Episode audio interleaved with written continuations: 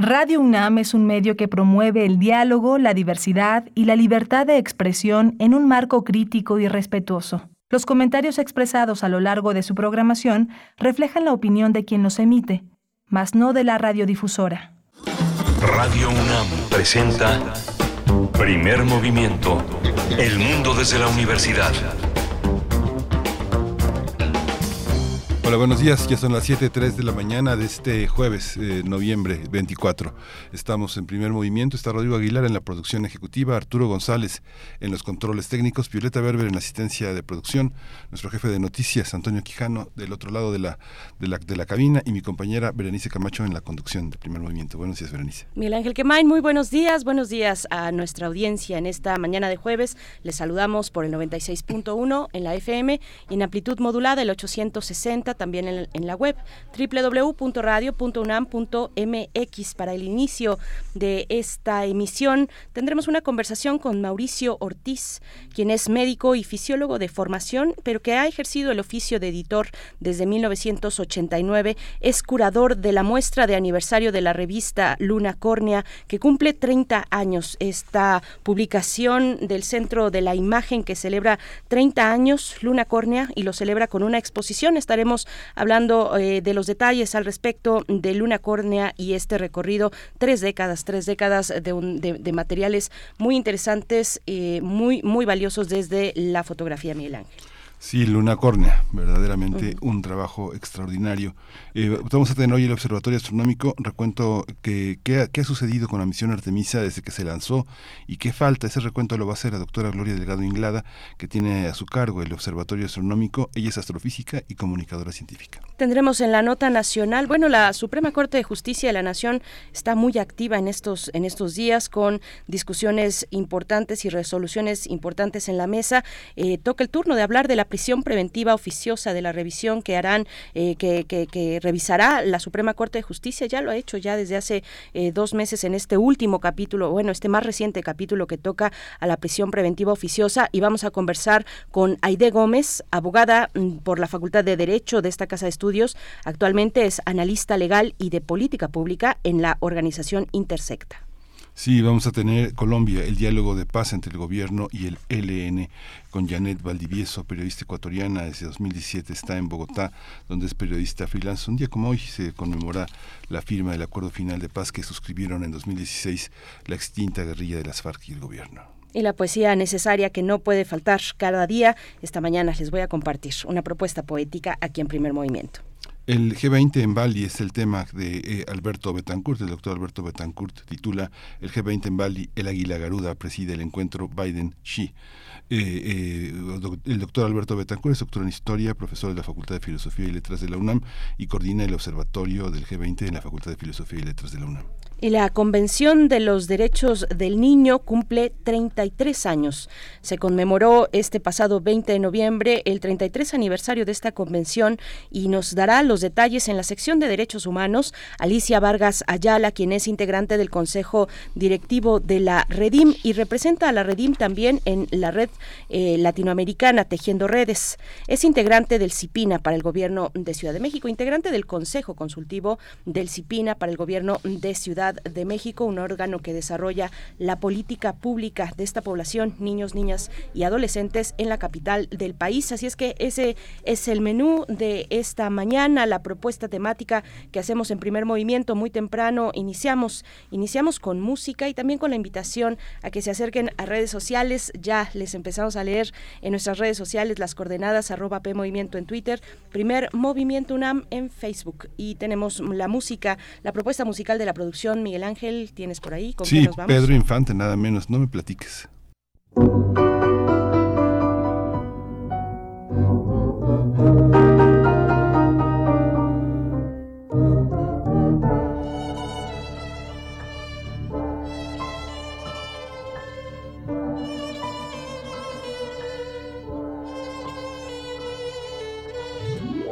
No me platiques ya lo que debió pasar antes de conocernos, sé que has tenido horas felices aún sin estar conmigo.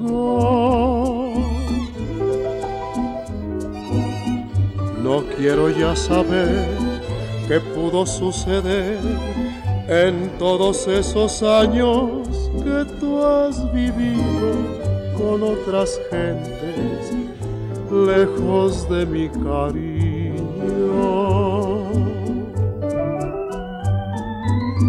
Te quiero tanto que me encelo hasta de lo que pudo ser. Y me figuro que por eso es que yo vivo tan intranquilo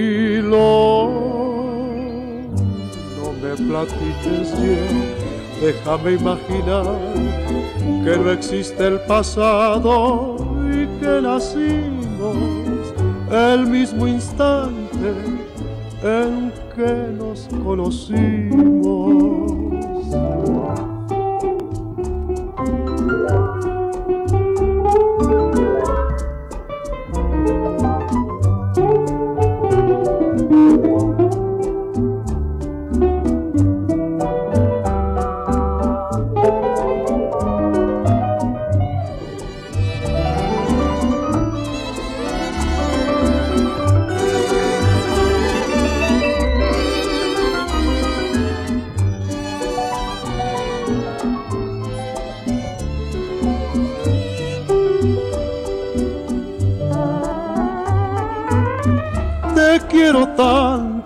Que me encelo hasta de lo que pudo ser.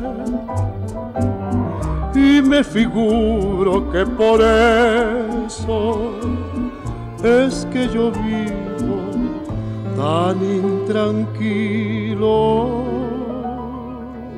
No me platiques yo, déjame imaginar que no existe el pasado y que nacimos el mismo instante en que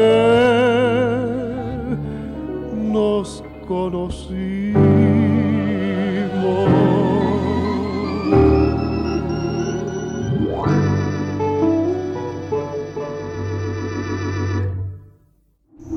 Primer movimiento.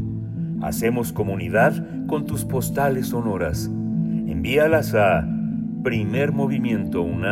primermovimientounam.gmail.com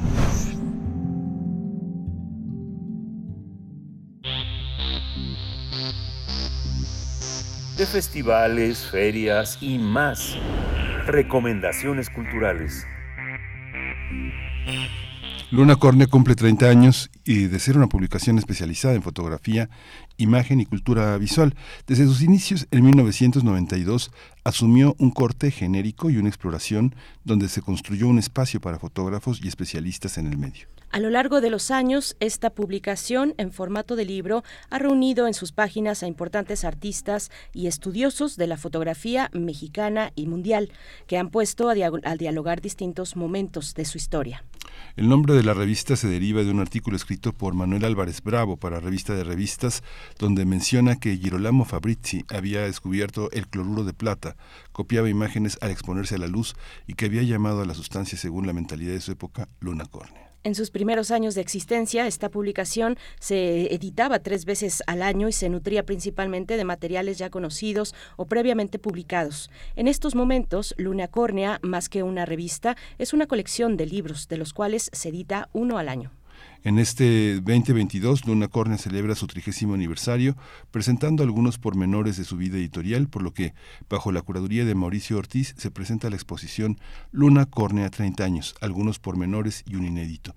La inauguración de esta muestra va a ser en el centro de la imagen el jueves primero de diciembre. Pues vamos a conversar sobre el trigésimo aniversario de la revista Luna Córnea y la exposición en el centro de la imagen. Nos acompaña a través de la línea Mauricio Ortiz. Él es médico y fisiólogo de formación que ha ejercido el oficio de editor desde el año 1989 y es curador de la muestra de aniversario de Luna Córnea 30 años. Mauricio Ortiz, bienvenido, buenos días, qué, qué gusto y qué celebración tan importante. ¿Cómo estás? Buenos días. ¿Qué tal, Berenice? Buenos días. Eh, Miguel Ángel, buenos días. Hola Mauricio, buenos días. ¿Cómo concebir, eh, eh, según la presentación que hicimos, la, revista como un libro? ¿Es, ¿Es en realidad una revista o es un libro? Eh, bueno, mira, este, eh, había hay una revista de literatura que se llama Granta, que tenía el lema eh, eh, la revista que, que piensa que es un libro. Mm, sí, es cierto. Aquí, en el caso de Luna Córnea, a mí me gusta revertir ese lema y decir, eh, es el libro que piensa que es una revista, ¿no? Eh, claro, cuando uno piensa en revistas, eh, suele eh, imaginarse un formato así muy ágil, muy este delgado, en fin, que está así encima de las mesas. Y resulta que Luna Córnea desde el primer número eh, nació ya con un formato de libro, no es un formato así más o menos media carta. Y, y, de veras cuando uno lo tiene en la mano es así como, como un, pequeño libro. Mauricio, eh, tres décadas en los que la fotografía pues ha experimentado cambios eh, en sus formatos, ver emerger la, el, formato digital es lo que le ha tocado entre, entre muchos otros, otros elementos a Luna Córnea. Eh, pues cuéntanos, ¿cuál es la reflexión a 30 años de existencia? Bueno, mira, realmente en 30 años de un trabajo editorial realmente muy eh, amplio, muy minucioso, este, pues eh, imagínate que se han juntado más de 10.000 páginas eh, en 900 artículos con un despliegue de pues más de 9.000 imágenes. entonces sí ha habido oportunidad en, en una córnea de recorrer pues todos los géneros de la fotografía, todas las eh, eh, todas las eh, ediciones, eh, tanto autorales como de fotografía vernácula, gráfica, obra gráfica, hay números de, de, todo tipo. comenzó la revista en los años 90 con números que se enfocaban así como en los géneros tradicionales de la, de la pintura, ¿no? Hay un número sobre el retrato, otro número sobre el cuerpo, otro número eh, donde se eh, eh, aborda el asunto de la naturaleza muerta, otro del paisaje, y, a partir de entonces, bueno, hay de veras una diversidad de temas y de abordajes que hacen de la revista una un catálogo realmente muy vivo del uso de la fotografía y de sus eh, diferentes eh, conductos, ¿no? Eh, sé yo, hay números sobre lucha libre, números sobre cine, eh, un número científico, números monográficos sobre autores como Héctor García o Nacho López, Gabriel Figueroa, Marco Antonio Cruz. Entonces, realmente en estos 30 años de existencia que tiene la revista, eh, han pasado cantidad de, de cosas eh, por sus páginas, ¿no? Son eh, más de mil creadores de imágenes, más de mil autores, fotógrafos, más de 500 escritores, investigadores. Entonces, este, realmente, realmente es una reflexión muy amplia sobre el quehacer fotográfico, sobre los usos de la fotografía y sus eh, significados culturales y sociales. El hecho de, que sea una revista oficial, eh, ¿cómo, ¿cómo, se, transita en el tema de derechos, Mauricio? ¿Cómo eh, es posible recuperar eh, eh, editorialmente los primeros números? Este, ¿O hay que tramitar derechos? ¿Cómo, ¿Cómo se gestiona en el caso de la fotografía un, un material de estas características? Han publicado mucho del extranjero. Sí, bueno, pues mira, eso este, también durante estos 30 años, según entiendo, ha variado mucho. Este, eh, inicialmente se publicaban muchas imágenes eh, previamente publicadas, eh, posteriormente ya, digamos, en la revista aparecieron muchos fotografías inéditas, fotografías de, de autor, y pues sí, siempre es un eh, una, una cuestión compleja la de los derechos de, publicación, pero pues digamos se gestiona cada uno de diferentes maneras. Este, por ejemplo, el, otro de las de las fuentes habituales de, de imágenes son archivos, archivos nacionales y extranjeros, y también a lo largo de estos de, estas tres décadas pues eh, son más de 200 archivos los que han eh, los que han brindado eh, la posibilidad de de publicar sus acervos. Entonces este entonces bueno es si es la cuestión de los derechos es una un aspecto así muy amplio que tiene diferentes vertientes qué interesante, eh, eh, pues eh, todo el panorama de los de los archivos, tanto nacionales como internacionales. Mauricio, también quiero preguntarte sobre, pues cómo, cómo, se da hoy en día la exploración editorial de las propuestas fotográficas que han de aparecer en, cada en cada número, en el número anual. Este tipo, vaya las decisiones, las decisiones del equipo editorial para llegarse a ciertos autores, elegir, tener la mirada muy atenta cómo se da en e, e, ese plano de, exploración de, autores ya encumbrados y también de nuevos autores. Sí, mira, normalmente la, eh, cada, número de la revista está concebido a partir de un tema. este, la durante estas eh, durante esta historia ya dilatada de 30 años eh, ha habido cuatro eh, directores y directoras al frente de la, de la publicación. El director fundador es Pablo Ortiz Monasterio, un conocido y renombrado fotógrafo mexicano. Eh, después eh, entró a dirigir la revista Patricia Gola, escritora y poeta. Y después, durante muchos años, fue director Alfonso Morales Carrillo, que es así pues uno de nuestros grandes estudiosos de la fotografía y de la imagen. Y actualmente eh, la estafeta la ha tomado Alejandra Pérez Zamudio que es eh, la que está preparando eh, digamos el número actual el número que, que está por presentarse a principios del año entrante. Entonces durante este todo este tiempo se han editado 37 números el que está ahorita en preparación es el número 38 y, cada cada número se ordena a, partir de un de un tema específico. A veces son temas eh, digamos muy amplios muy eh, muy experimentales. Otras veces son temas muy concretos por ejemplo las, los temas que ya mencionaba yo de eh, autores específicos y entonces, eh, casi, casi que cada número es un poco como partir de cero, ¿no? Bueno, a ver, tenemos este tema y ahora, este, eh, ¿qué, ¿qué hacemos? A ver quién, quién ha fotografiado sobre esto, quién ha escrito sobre esto.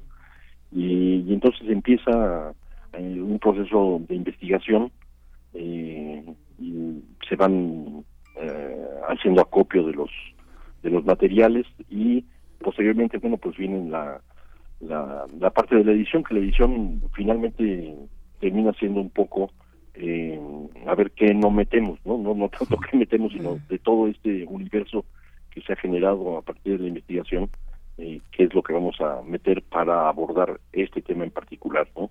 Entonces sí, el, el, tema eh, pienso que eh, determina mucho de el procedimiento, ¿no?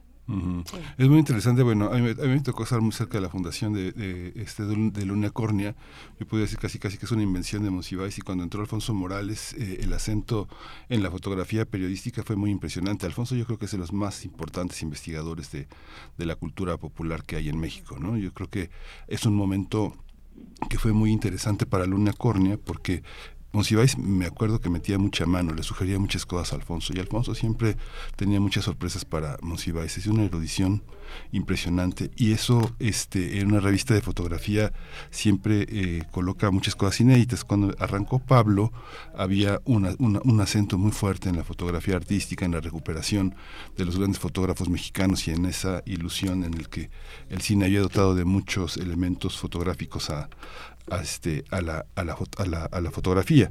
¿Cómo, ¿Cómo entender esa parte, el periodismo y, y, eh, y el periodismo, la, la foto eh, que tiene un origen popular, los fotógrafos que no tienen un renombre, pero que son parte de los que han hecho la nota roja, el periodismo de espectáculos, eh, las coberturas importantes, los premios nacionales? ¿Cómo ha sido esa parte, Mauricio? ¿Cómo la, cómo la, cómo la viven hoy? Eh, teniendo como, como, colegas una de las revistas pues más importantes en Latinoamérica que es Cuarto Oscuro. ¿Cómo, cómo, cómo es hoy la fotografía en ese sentido de, un organismo oficial como Centro de la Imagen? Sí, bueno, em, e, efectivamente tanto Pablo como, como Patricia como eh, Alfonso y Alejandra, pues cada uno de los eh, sucesivos directores de la revista, pues sí, claramente le ha eh, impreso eh, un estilo muy particular y, que tiene mucho que ver desde luego con los intereses de, cada de cada uno. en el caso de Alfonso, este sí, digamos, Alfonso es, hay quien le llama el, el Avi Barbu mexicano, ¿no? Este, que es realmente su eh, su campo de visión es tan tan amplio en términos de el uso de la imagen eh, de la imagen fotográfica pero también de la imagen fílmica este de la, fotografía vernácula la fotografía que se utiliza eh, para los medios impresos el cómic la fotonovela eh, o sea realmente el, la gama de usos de la fotografía que estudia y que aborda eh, Alfonso es realmente algo desquiciado, ¿no? Entonces, este, desde luego eso eso queda impreso en los números que le tocó a él dirigir. De hecho, el número 37, el número, digamos, el último número antes de este que se está preparando ahora, es un eh, número sobre la iconósfera Monsiváis, que de alguna manera es así como, termina siendo así un poco como el, eh, un poco el legado de Alfonso al, eh, a la cabeza de la, de la revista, ¿no? Ahí este, despliega, digamos, todos sus eh, virtudes, sus intereses, este, y ahí se ve muy bien el, el vínculo entre la, la idea sobre fotografía que tenía Monsiváis y eh, la idea del, del propio Alfonso ahí ahí este se, se descubre Qué interesante, Mauricio. Mauricio Ortiz, ya, ya iremos a la parte donde nos cuentas cómo está elaborada, cómo, cuál es la curaduría que, que se dispuso para esta exposición de aniversario, pero antes preguntarte sobre los archivos, sobre los archivos, sobre todo, bueno, que nos cuentes de los archivos más destacados con los que contamos en México. La UNAM resguarda, por ejemplo, el, el archivo fotográfico Manuel Toussaint, también el archivo histórico de la UNAM. Eh, ¿cuál, es, ¿Cuál es ese panorama de, del resguardo de la imagen fotográfica en, en nuestro país, a los que, eh, pues archivos a los que acuden, reservorios a los que acude el centro de la imagen constantemente. Sí, bueno, mira, este, eh, realmente, realmente es una, una colección muy amplia de, archivos, desde el Archivo General de la Nación, desde luego la Fototeca de, Pachuca, las diversos fondos documentales de, de la UNAM, el archivo de la Cineteca, eh, el Museo Nacional de Antropología. La, lista de verdad es, muy amplia. Son cerca de 200 los archivos que, haciendo un recuento de todos los que han los, que se han abordado, este, archivos particulares, eh, este, archivos de autor, eh, archivos de pronto de institutos científicos, eh, galerías de arte, en fin, de, de, veras es muy amplia la, la, la colección de, archivos con los que se ha estado en contacto y cada uno de estos depende nuevamente del, del tema, ¿no? Este, qué sé yo, desde la Royal Astronomical Society, este, en Inglaterra, eh, hasta el, eh, digamos, el archivo comunitario del, de la Casa de Cultura de Juchitán, ¿no? Digamos, sería así como una, una manera de, de describir la gama de archivos.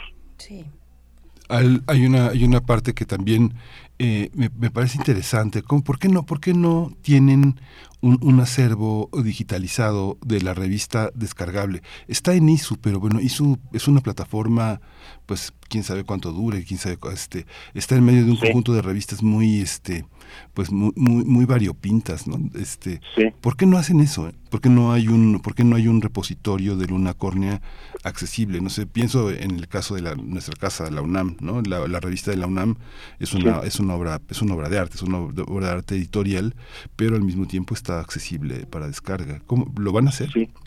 Bueno, eso está en proceso, efectivamente. Este, también eh, eh, lo, lo, que tengo entendido es que más o menos al mismo tiempo de la presentación del número 38, que es, será esto a comienzos del año entrante, por ahí de febrero, se va a presentar también una página de la revista mm. eh, donde eh, o sea no no solo no solo se pretende que esté eh, que haya acceso a todos los números que se han editado, sino que cada número va a tener en esa página, eh, digamos, como una órbita, ¿no? Alrededor de la publicación en papel.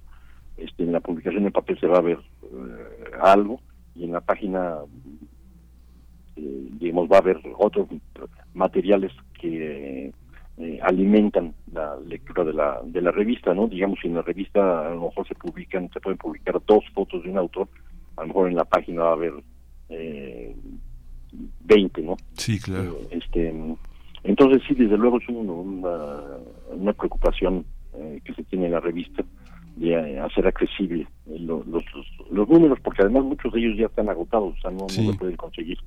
Eh, otros sí, otros sí es posible adquirirlos, eh, pero otros ya están totalmente agotados. Uh -huh. Uh -huh. Mauricio, hace un momento que enlistabas eh, algunos de los archivos más significativos, más importantes, que son muchos, como nos comentas, me quedé uh -huh. pensando también en el archivo de Ana Victoria Jiménez, que documenta el movimiento feminista en, en, México, y pensaba en que, en que nos comentaras cuál es el panorama, el panorama al menos que han pasado por las páginas de Luna Córnea, de las autoras, de las autoras, de las fotógrafas mexicanas, de las creadoras de imagen en México.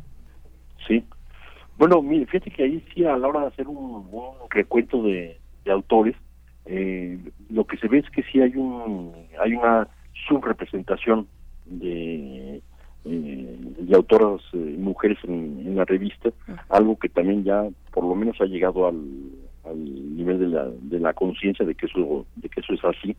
Este y por ejemplo un, un caso donde esto se refleja notablemente es en la colección de eh, revistas monográficas de autores, ¿no? Son eh, cuatro, cuatro o cinco autores que ya había mencionado yo, eh, Héctor García, Nacho López, eh, Gabriel Figueroa, Marco Antonio Cruz, y no hay ninguna mujer todavía que tenga un número monográfico. Eso, eso está también en, entre los planes de, eh, abordar abordar ese, ese desequilibrio.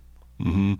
Es que justamente este, la pregunta de que hace Berenice lleva a pensar, por ejemplo, cómo se reconoce Héctor García, ¿no? Después de después de muerto, ¿no? Después de muerto le, le, le han dedicado muchas cosas, pero cuando trabajó como fotógrafo realmente tuvo una vida tuvo una vida muy precaria, como todos los periodistas. ¿no? Yo años sí. estuve de, de, de, pareja con él y, y, y, de trío realmente, porque hacíamos recorridos muy largos, María García y él. ¿no? O sea, a veces, sí. a veces las entregas de las fotos, a veces las hacía María y eran de ella y las firmaba Héctor. O sea, digamos, hay una parte claro. que yo creo que el propio Héctor García, hijo, tendrá en algún momento que vislumbrarse porque hay una dualidad muy interesante. María tenía un ojo muy, muy semejante y era una pareja muy, muy aliada porque andaban mucho tiempo juntos, entonces muchas cosas las llegaron a ver de una manera muy compartida. ¿Dónde empieza la mujer? ¿Dónde empieza el hombre? En el caso de Héctor García.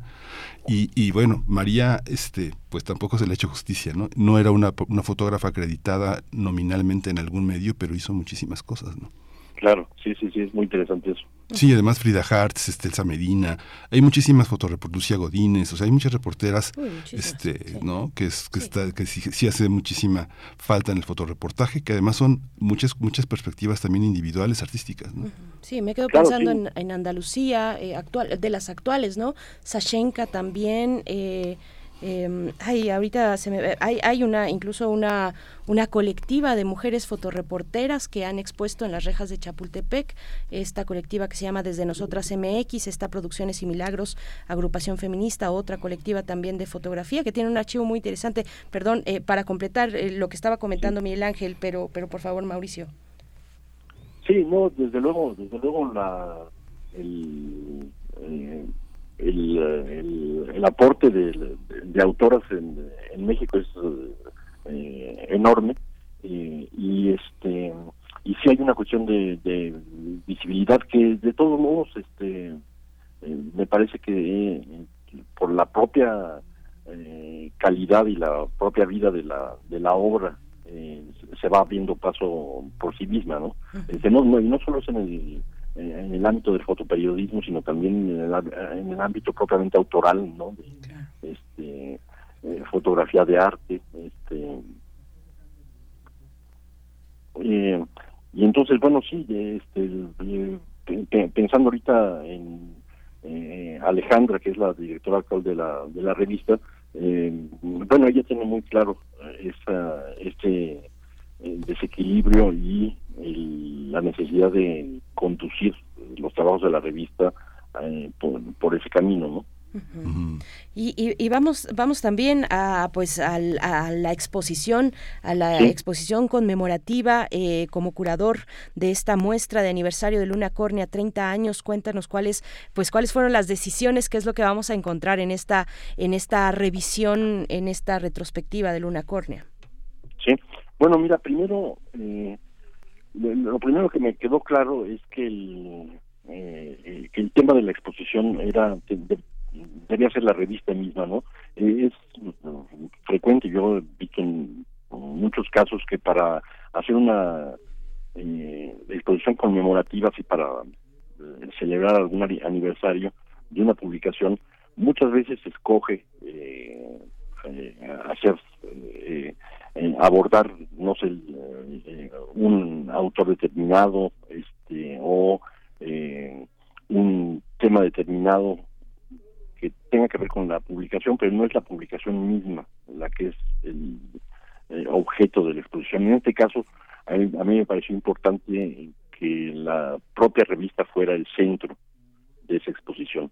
Entonces eh, claro era un problema porque eh, como digo, efectivamente, de 10.000, entre 10.000 páginas y 9.000 imágenes, pues claro, ni modo que tuviéramos este eh, eh, digamos 38 salas una por cada número y pusiéramos las 9.000 imágenes.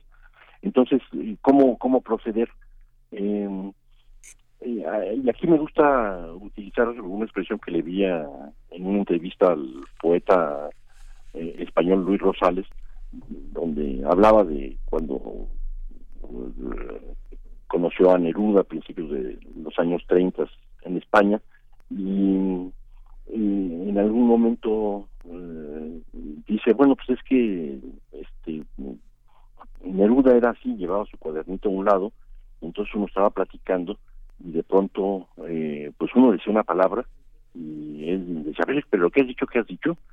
Eh, y entonces eh, Rosales lo expresa así. Lo que pasa es que de pronto una palabra se le ponía de pie y él la apuntaba.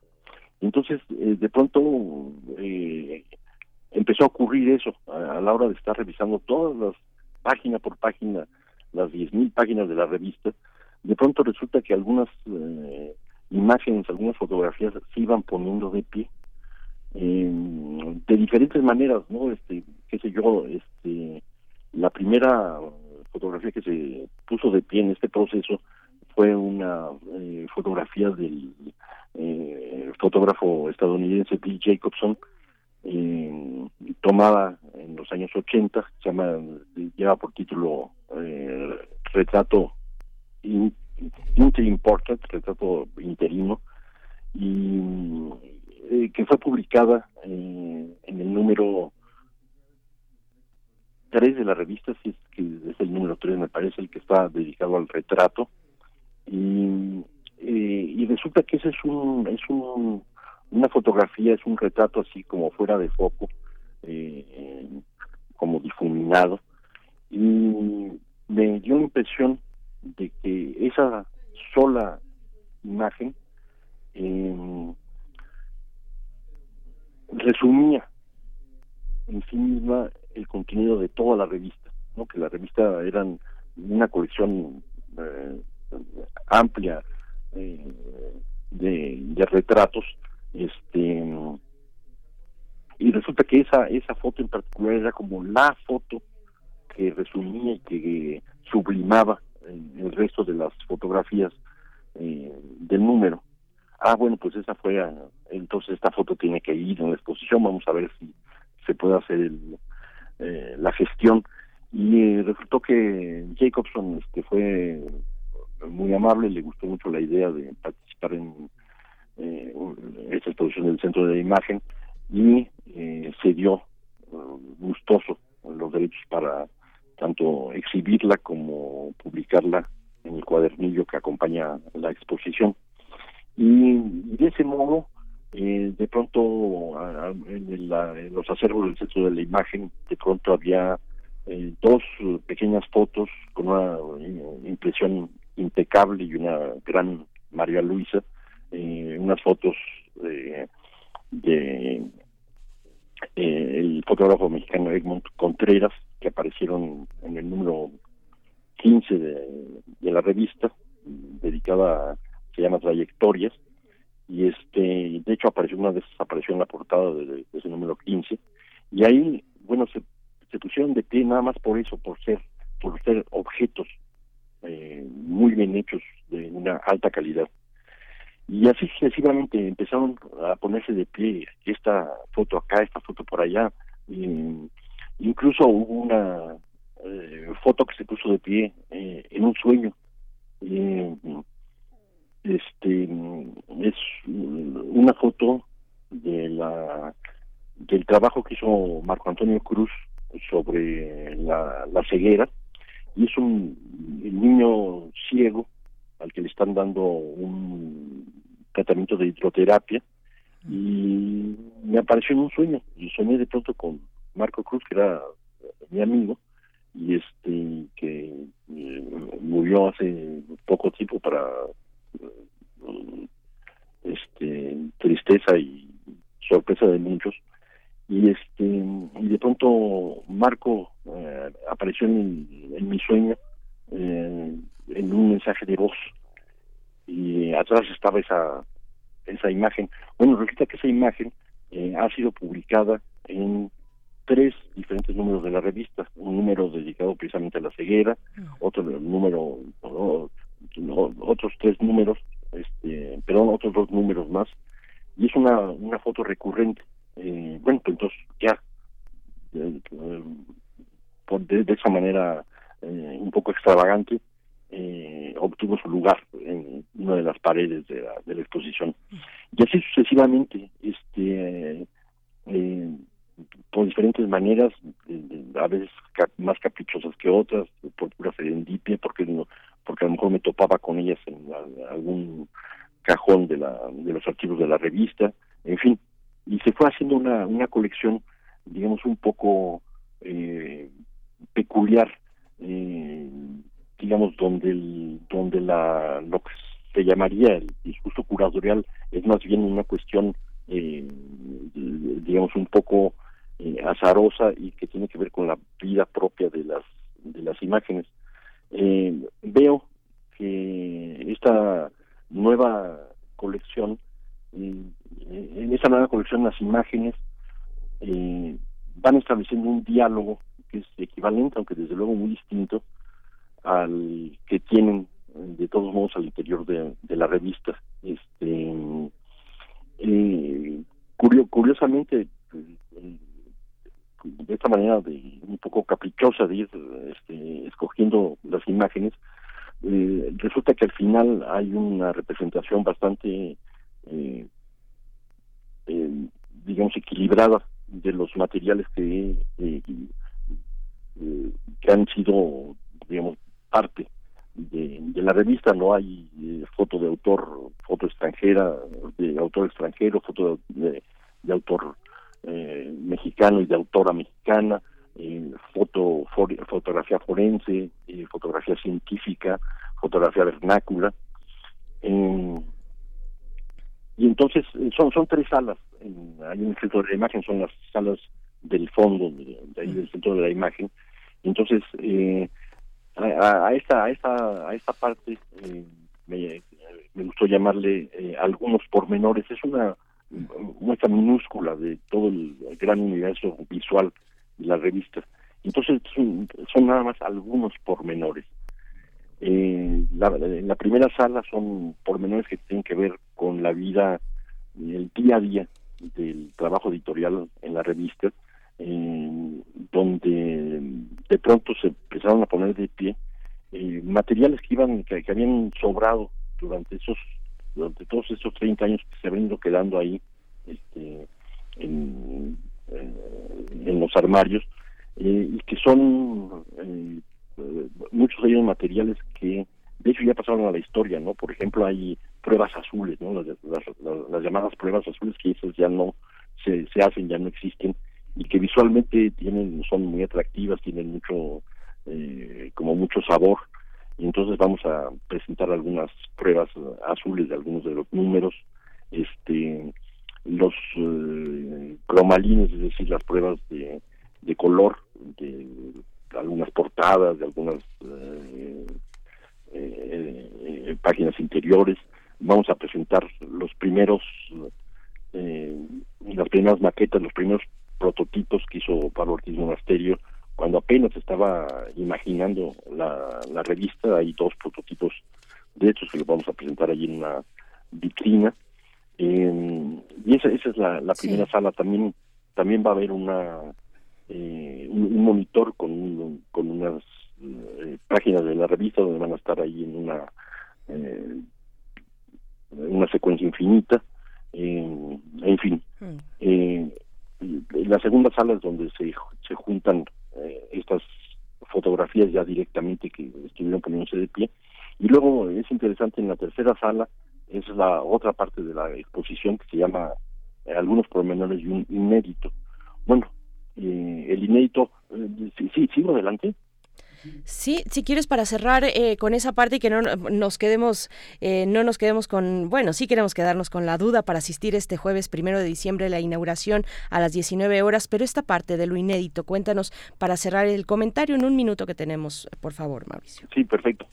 De pronto vi que me, que me lanzaba. No, te preocupes. Este, por favor. el, el, inédito es un, es un trabajo muy interesante del eh, cinefotógrafo y fotógrafo suizo Tony Kuhn, eh, y que son eh, veintitantas fotos que eh, tomadas por por él una noche después de una de las marchas del movimiento estudiantil de 1968 él era entonces estudiante del Centro Ministerio de Estudios Cinematográficos y eh, él como mm, extranjero había llegado a México pocos años antes como extranjero pues en realidad no no podía participar del movimiento estudiantil no podía eh, tener actividad política. Entonces eh, eh, a lo mejor estaba en los márgenes del movimiento. Y aquí en el estacionamiento del Museo Nacional de Antropología donde de donde salieron dos de las marchas de, de ese año la, una de ellas la marcha del silencio y la otra eh, la marcha de, del, eh, lo que se llamó entonces el agravio a la bandera. Eh, Tony no se acuerda exactamente cuál de las marchas fue esta, pero el hecho es que ya en la noche, de pronto un grupo de choque llegó a romper todos los parabrisas y los vidrios de los coches estacionados y Tony se fue fotografiando cada uno de ellos. Entonces es una colección eh, muy inquietante, muy rara, eh, este y esta esta eh, colección de fotografías es un rollo completo.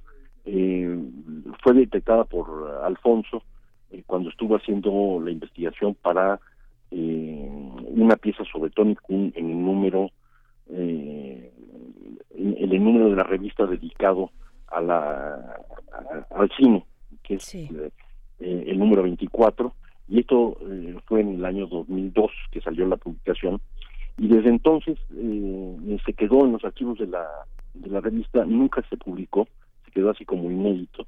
Y entonces ahorita cuando de pronto yo lo, lo vi así sobre la mesa dije, ah, yo quiero esto.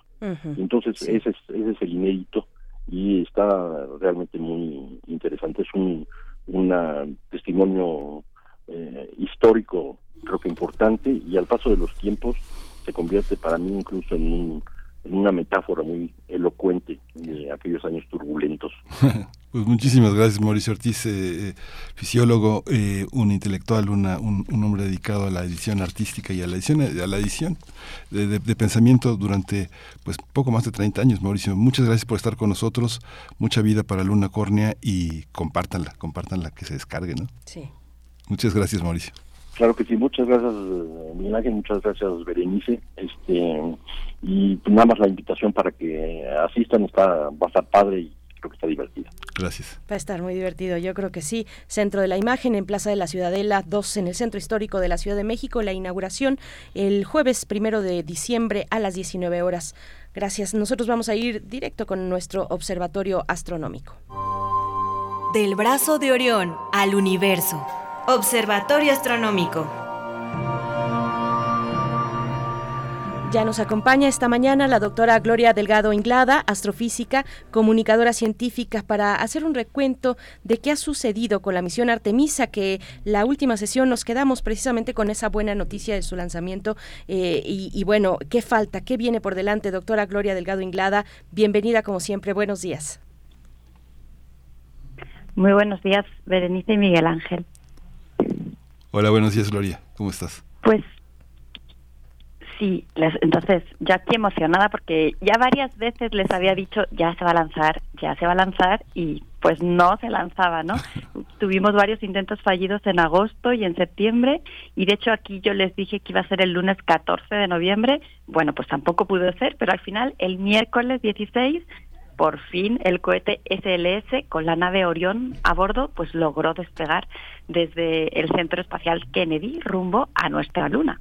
Les recuerdo que esta misión, la Artemisa 1 en este caso, tiene el objetivo de probar todos los sistemas, de verificar que todo funciona y funcionará como debe de ser antes de que se empiecen a enviar las misiones tripuladas.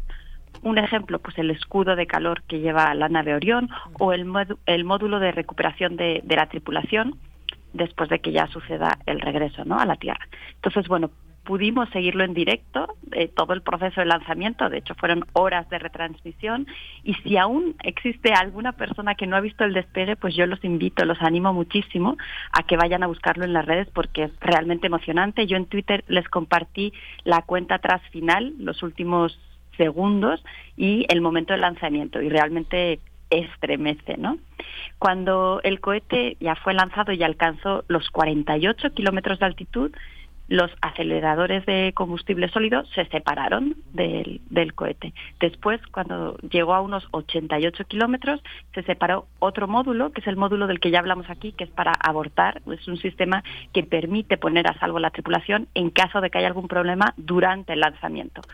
Ahora, como no hay tripulación, pues simplemente se quería probar que funcionaba y efectivamente se separó, se desprendió.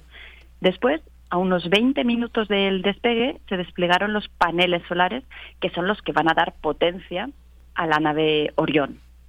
Y esta maniobra, que son así sencilla, despliegue de los paneles, pues duró 12 minutos. Después se separó otro módulo, el, módulo central, que es donde va Orión, se separó del resto.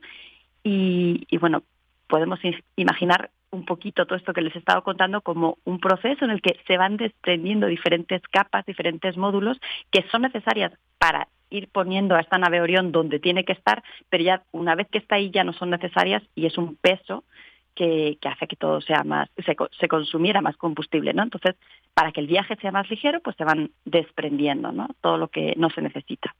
A la hora y media de haber despegado, se produjo un segundo encendido que duró 18 minutos y el objetivo era pasar de una velocidad de 27.100 kilómetros por hora hasta 36.500 kilómetros por hora.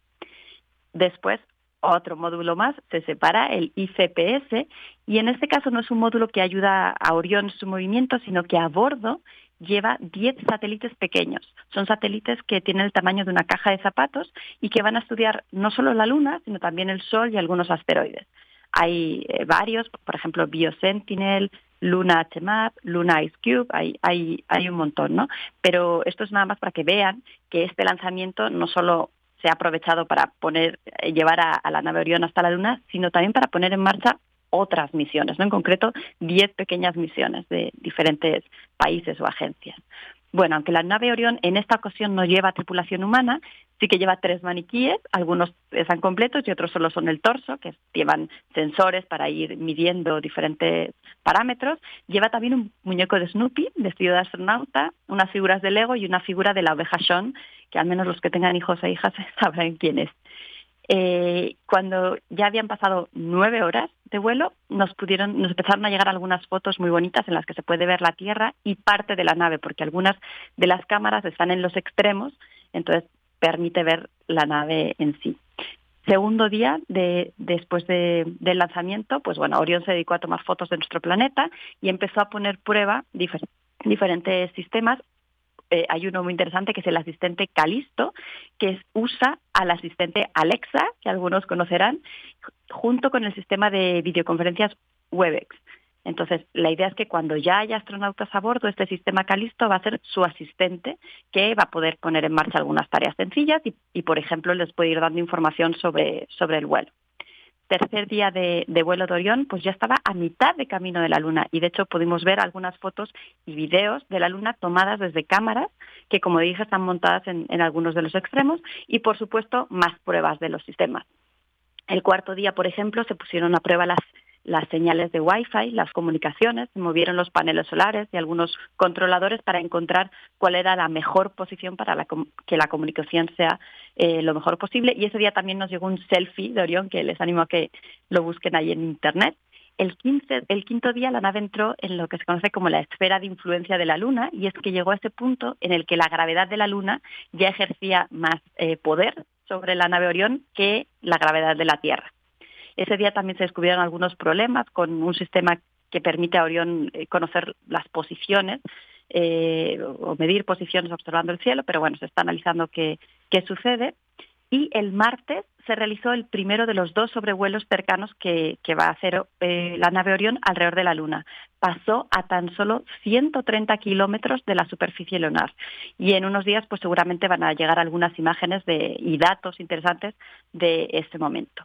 Llegamos a ayer, que fue el octavo día de vuelo de Orión. Hubo una pérdida de comunicaciones mientras estaban haciendo unas pruebas con la red de comunicación algo que ya se había hecho antes y había salido bien, pues ayer no funcionó, pero al final, pues bueno, como ya saben, apagar y volver a encender siempre funciona y así fue, se reinició todo y la comunicación se restableció, pero se está analizando por qué sucedió. Y hoy entonces estamos en el noveno día de vuelo, estamos esperando el reporte, de hecho les animo a buscar en el blog de, la NASA cada día, nos cuentan qué es lo que está pasando. Y bueno, mañana en particular es un día muy crucial, eh, viernes, porque la nave va a entrar en una órbita más lejana y retrógrada, es decir, bueno, lejana porque va a estar a gran altitud sobre la superficie de la Luna y retrógrada porque va a viajar alrededor de la Luna, pero en el sentido contrario al que la Luna se mueve alrededor de la Tierra. Se preguntarán, ¿y esto para qué o por qué? Bueno, pues porque ahí en esa órbita eh, va a estar más estable, es decir, consumiendo poco combustible. Entonces puede seguir haciendo muchas pruebas sin consumir mucho combustible que después eh, puede utilizar. Entonces, de nuevo les animo a buscar este blog de, Artemis o Artemisa en, en la página de la NASA. ¿Y qué va a pasar después? Bueno, pues mañana se va a poner en esta órbita lejana donde va a estar varios días haciendo más y más pruebas y después su trayectoria le va a llevar de nuevo cerca de la Luna, realizará el segundo paso eh, o sobrevuelo sobre la superficie lunar y ahí va a tomar impulso y con la Luna y a la vez va a encender de nuevo sus motores para cambiar drásticamente su trayectoria y ponerse en marcha de vuelta a la Tierra. Y si todo va según lo previsto, que hasta ahora es casi milimétrico, pues el 11 de diciembre debería estar llegando a la Tierra y en particular va a amerizar en el Océano Pacífico, más o menos al, al norte de Hawái. Entonces, el 11 de diciembre o alrededor del 11 de diciembre estaremos contando las noticias y un poquito hacia el futuro, pues ya le, como ya les comenté aquí, el primer vuelo tripulado está previsto para 2024, aunque parece demasiado cercano, el primer alunizaje previsto para 2025 y la construcción de la estación orbital, que esto nos emociona muchísimo, a partir de 2027 ya iremos dando cuenta de cada pasito de Orión y de la misión Artemisa aquí en primer movimiento. Lo interesante es que muchas, mucho de lo que dices, cuántas, cuántas preguntas eh, no nos pudimos hacer ayer y cuántas de las respuestas que tenemos hoy responden a preguntas que se elaboraron ayer. O sea, hay una parte en la que la ciencia se hace unas preguntas posibles y tiene unas respuestas imposibles para el pasado, pero totalmente cotidianas para el presente, ¿no? Por suerte, ¿no? Eh, cosas que, como dices, ni nos imaginábamos hace unos años o unas décadas ahora son posibles y bueno, para las futuras generaciones lo que nos parece imposible ahora o una duda completa, pues eh, serán las encargadas de, estar resolviéndonos, ¿no? Pues se han, han llegado esas, esas respuestas, se han puesto en práctica, pero por supuesto que no deja de ser asombroso y fascinante todo lo que, lo que está ocurriendo con esta misión Artemis, Artemisa 1. Eh, te agradecemos que lo pongas aquí, que nos lleves de la mano con esto, doctora Gloria Delgado Inglada, y pues nos quedamos eh, con, con mucha atención de lo que ocurra el día de mañana y bueno, con esta expectativa en un futuro tan cercano como 2025, el primer alunizaje, pues bueno, qué, qué maravilla. Gracias por ponerlo aquí en esta mañana, doctora Gloria Delgado Inglada. Muchas gracias a ustedes y buen día. Hasta pronto. Buen día. Nos vamos a despedir con música de esta primera hora. No, nos vamos directo, directo al corte porque ya son las 7 con 59 minutos. Vamos a la pausa y volvemos. Síguenos en redes sociales. Encuéntranos en Facebook como Primer Movimiento y en Twitter como arroba PMovimiento. Hagamos comunidad.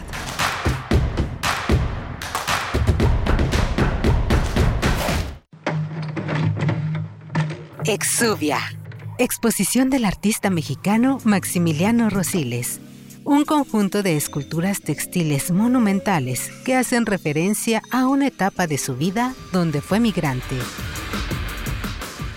Luego de estudiar los procesos industriales de fabricación de prendas, observó que esos materiales experimentan un proceso de transformación constante. Galería Sur del Museo Universitario del Chopo. Invita el Museo Universitario del Chopo y la Coordinación de Difusión Cultural UNAM.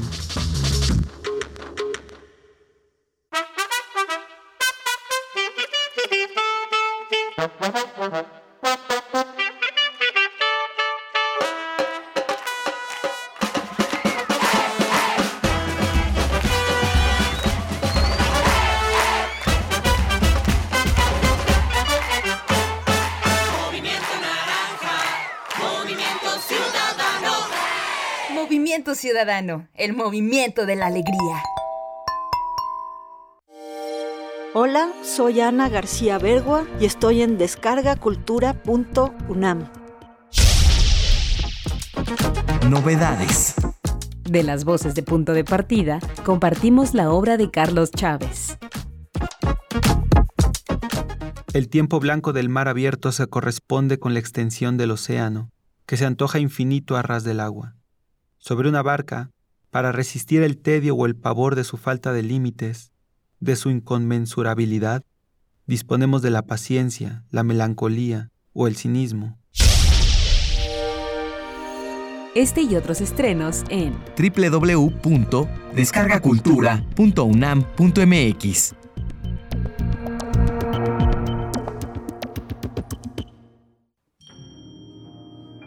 De lo grave a lo delicado el piano es uno de los instrumentos con el mayor registro del catálogo musical. Por eso se volvió la mejor compañía de los grandes compositores y la antesala de las piezas de cámara y orquesta.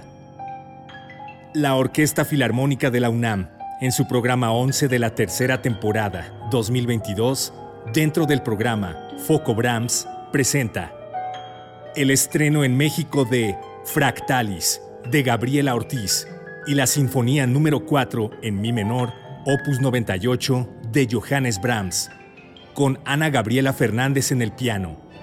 Director huésped, Roland Solman. Sábado 26 de noviembre a las 20 horas y domingo 27 de noviembre a las 12 horas en la Sala Nezahualcóyotl del Centro Cultural Universitario. No te pierdas las sinfonías de Brahms. Ofunam, tercera temporada, 2022.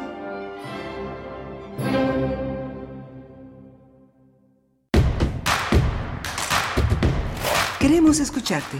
Llámanos al 55 36 43 39 y al 55 36 89 89. Primer movimiento. Hacemos comunidad. Buenos días, ya son las 8 con 3 minutos de la mañana, hoy jueves 24 de noviembre de 2022.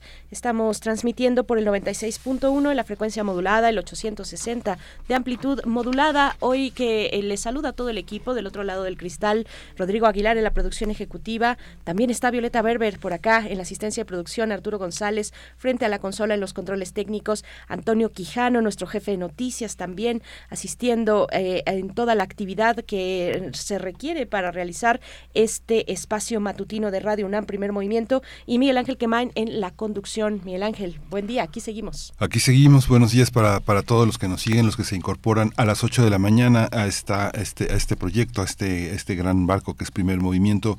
Tenemos una, venimos de hablar de fotografía y vamos a hablar de también de, eh, hablamos también del proyecto Artemisa, un proyecto también muy muy importante que nos coloca en relación al pasado y al futuro, siempre en la mirada de Gloria Delgado Inglada.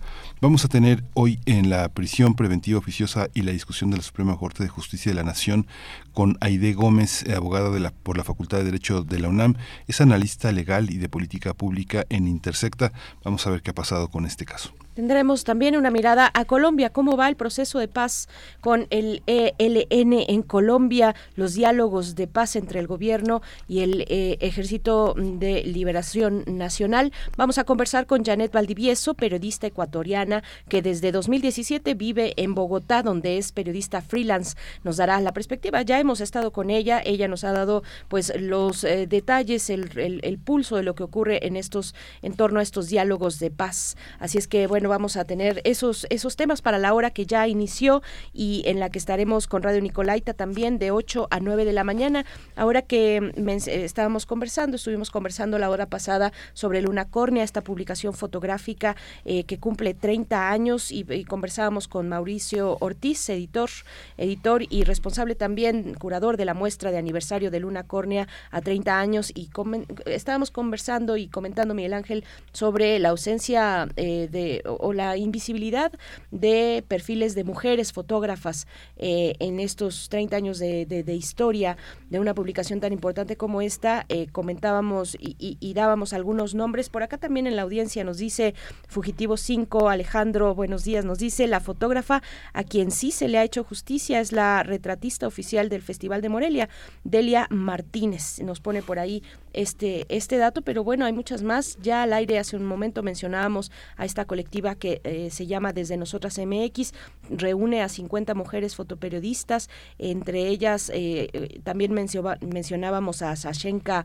Gutiérrez, que es una periodista mexicana que obtuvo, que ganó el premio Ortega y Gasset en este año 2022.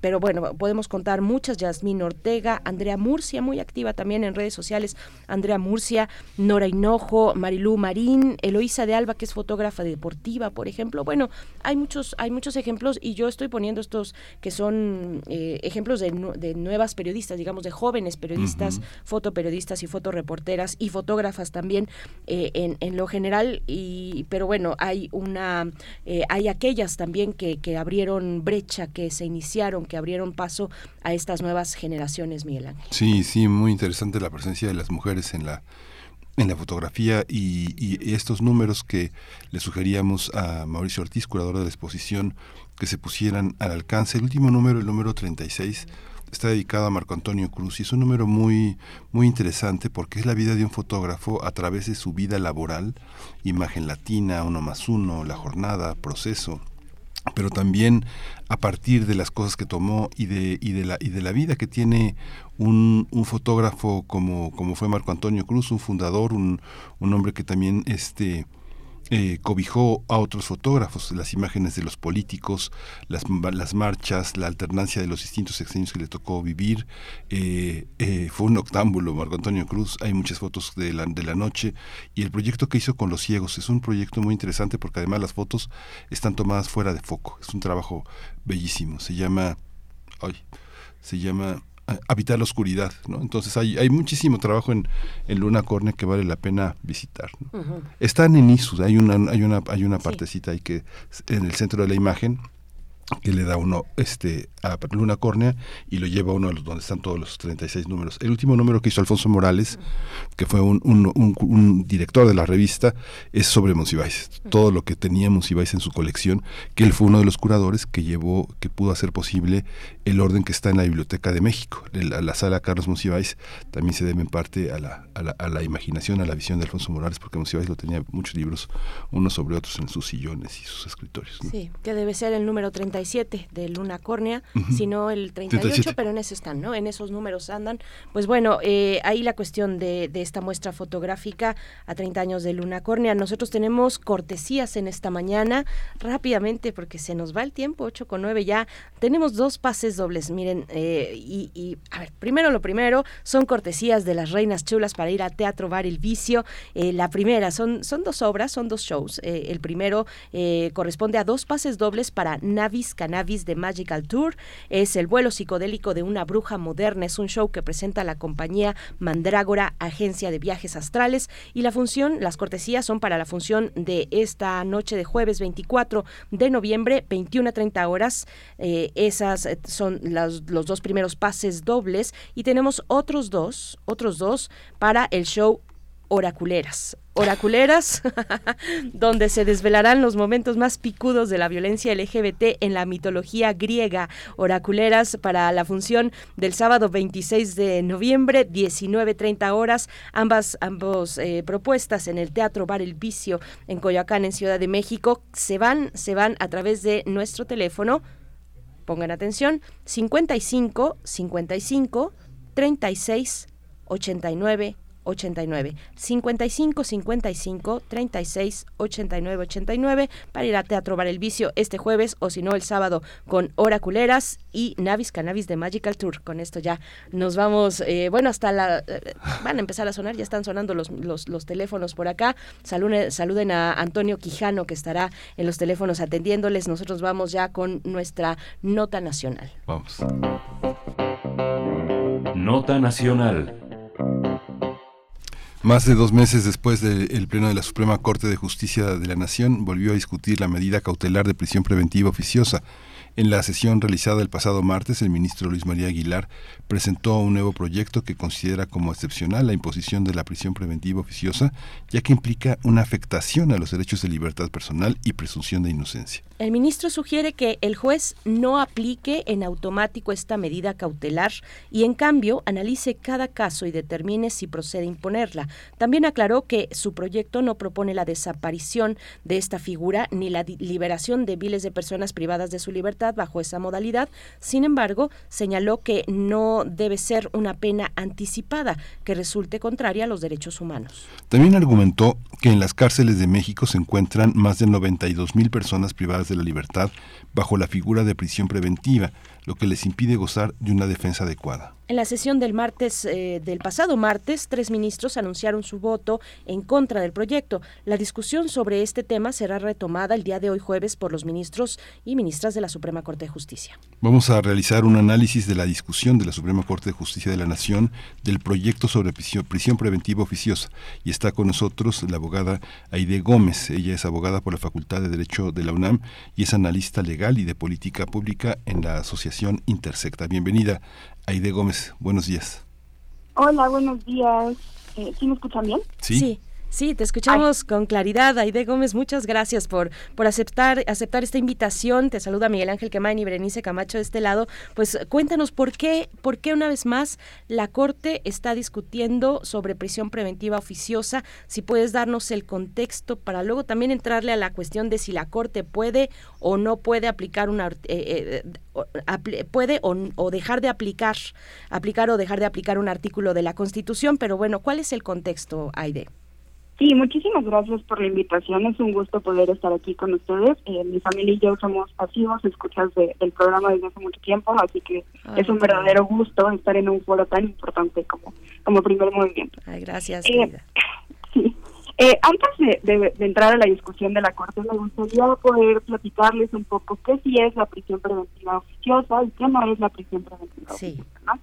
Eh, Primero decirles que la regla general en nuestro sistema penal acusatorio es que las personas eh, lleven en libertad sus procesos, ¿no? ¿Por qué? Porque hay ciertos principios que rigen el sistema que eh, imposibilitan encarcelar a las personas de manera automática en el proceso, ¿no? Está el principio de, presunción de inocencia, están otros derechos eh, que deben regir al, al, sistema penal acusatorio, ¿no? Eso es lo innovador del sistema, digamos que se pone en el centro eh, los derechos tanto de las personas acusadas como de las personas víctimas. ¿no? Y en ese sentido hay todo un abanico de medidas cautelares eh, que cuando eh, son necesarias, en el caso concreto se pueden dictar. ¿no? Estas van desde la presentación ante un juez de la persona hasta la prisión preventiva, que precisamente la prisión preventiva sin el apellido es una medida cautelar que nos permite eh, asegurar que la persona imputada se va a presentar en el juicio, que se va a garantizar la protección de las víctimas o de los testigos o que se va a evitar que se obstaculice de cualquier forma el proceso, ¿no? Entonces, ¿qué es lo que pasa con la prisión preventiva cuando se utiliza verdaderamente como una medida cautelar, ¿no? Las fiscalías tienen que demostrar ante una persona juzgadora de control que esta medida es necesaria es decir, esto quiere decir que es indispensable para proteger al proceso a las víctimas o a los testigos, que además es proporcional, que quiere decir que es la menos lesiva, la, medida menos lesiva posible, y eh, cuando eh, hablamos de prisión preventiva es excepcional, es decir, que no hay ninguna otra manera de asegurar esos fines, ¿no?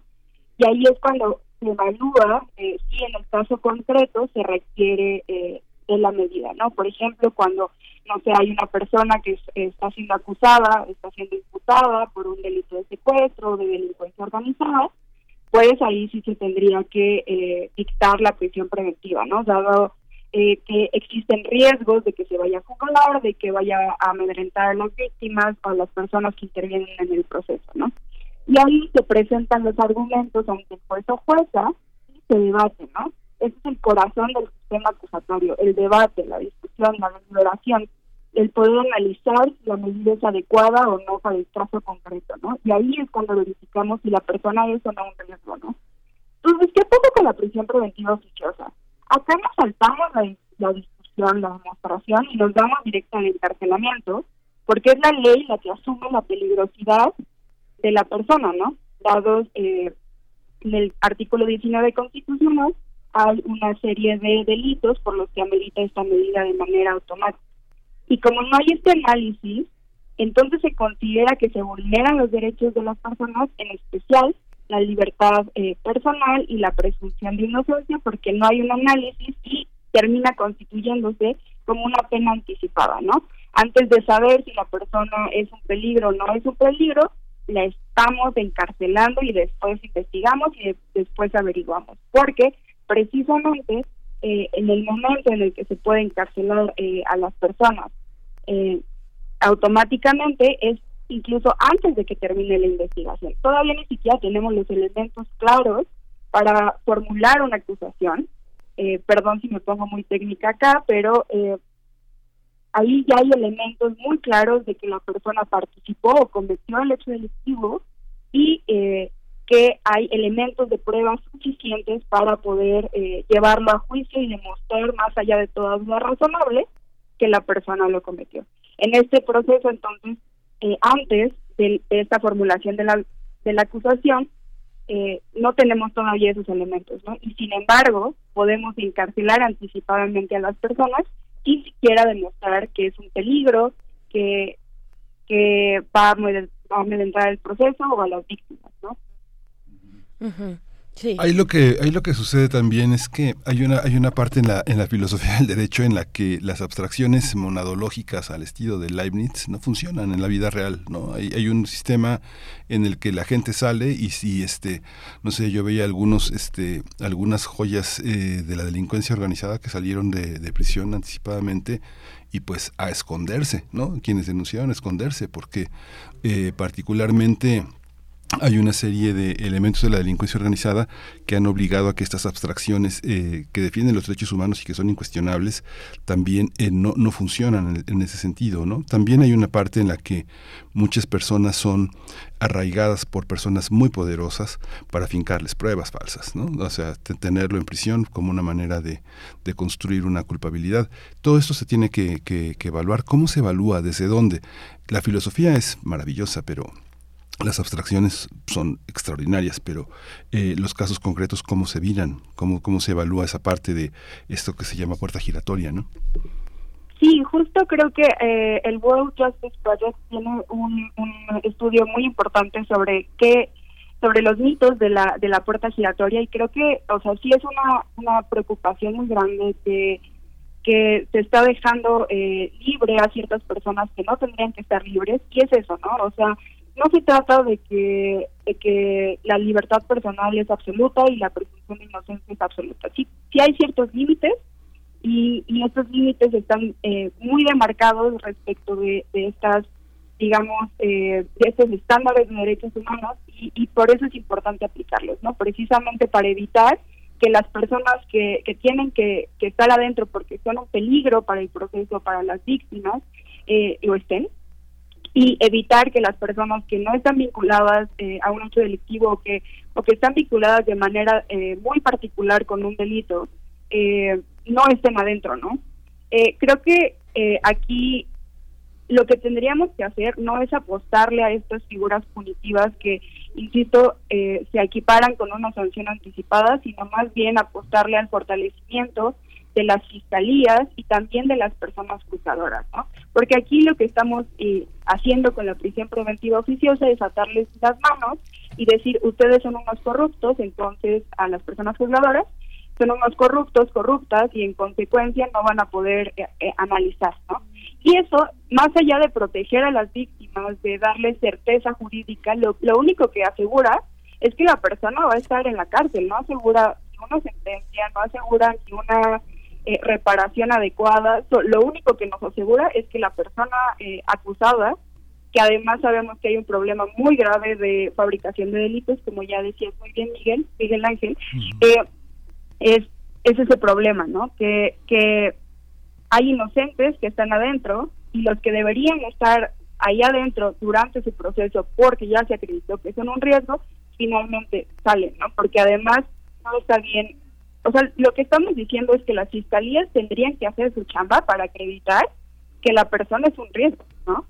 Y ahí ya la persona juzgadora con todos los elementos posibles eh, tendría que tomar una decisión. Pero acá, eh, por hacerle, facilitarle la chamba a las fiscalías, lo que se hace es saltarnos ese paso y asumir que las personas, todas las personas son un riesgo, ¿no? Cuando no necesariamente es así, cuando ni siquiera hay elementos para determinar que la persona participó o que cometió el hecho delictivo, ¿no? Aide, me voy a seguir con esto. Digo, ya dejamos a la corte por un lado, pero es muy importante, es muy interesante y muy importante que socialicemos este tipo de, temas que nos, que nos, eh, pues nos, pues nos incumben a todos y a todas, ¿no? Me quedo pensando en lo que te plantea Miguel Ángel en este famoso argumento de la puerta giratoria. Eh, y quisiera preguntarte o eh, que, pedirte que nos expliques eh, si, si, en esta discusión en la que estamos actualmente en la Corte está o no en, en, juicio, digamos, en, en discusión la prisión preventiva justificada. Porque estamos hablando de dos figuras, creo, distintas o dos, o dos medidas distintas, la justificada y la automática. eh, por ejemplo, en este tema de la puerta giratoria, si a un juez, a una jueza en su audiencia eh, le presentan a una persona imputada en una primera audiencia, que es la audiencia de control, ¿no?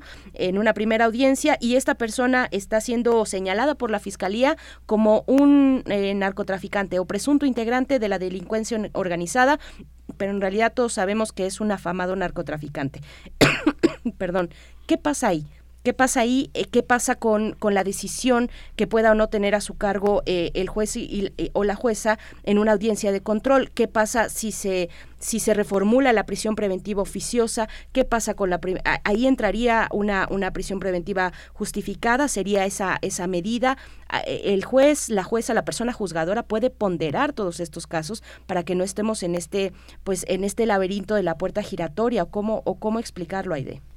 Sí, eh, bueno, primero hay que explicar qué es una puerta giratoria, ¿no? Es esta cosa que eh, las fiscalías o los policías eh, detienen a las personas y eh, se cree que las personas juzgadoras los dejan libres, ¿no?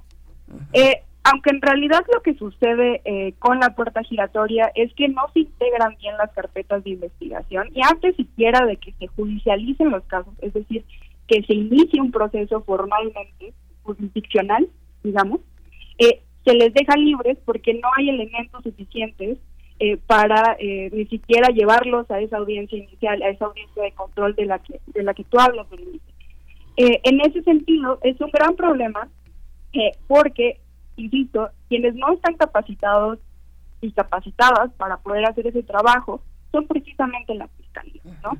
Y, y pareciera ser que el efecto es que los jueces corruptos están dejándolos libres pero en realidad quien no está haciendo bien su chamba son las fiscalías, ¿no? Y en ese sentido, eh, precisamente es muy importante eh, fortalecer a las fiscalías para poder eh, implementar de manera adecuada la prisión preventiva justificada.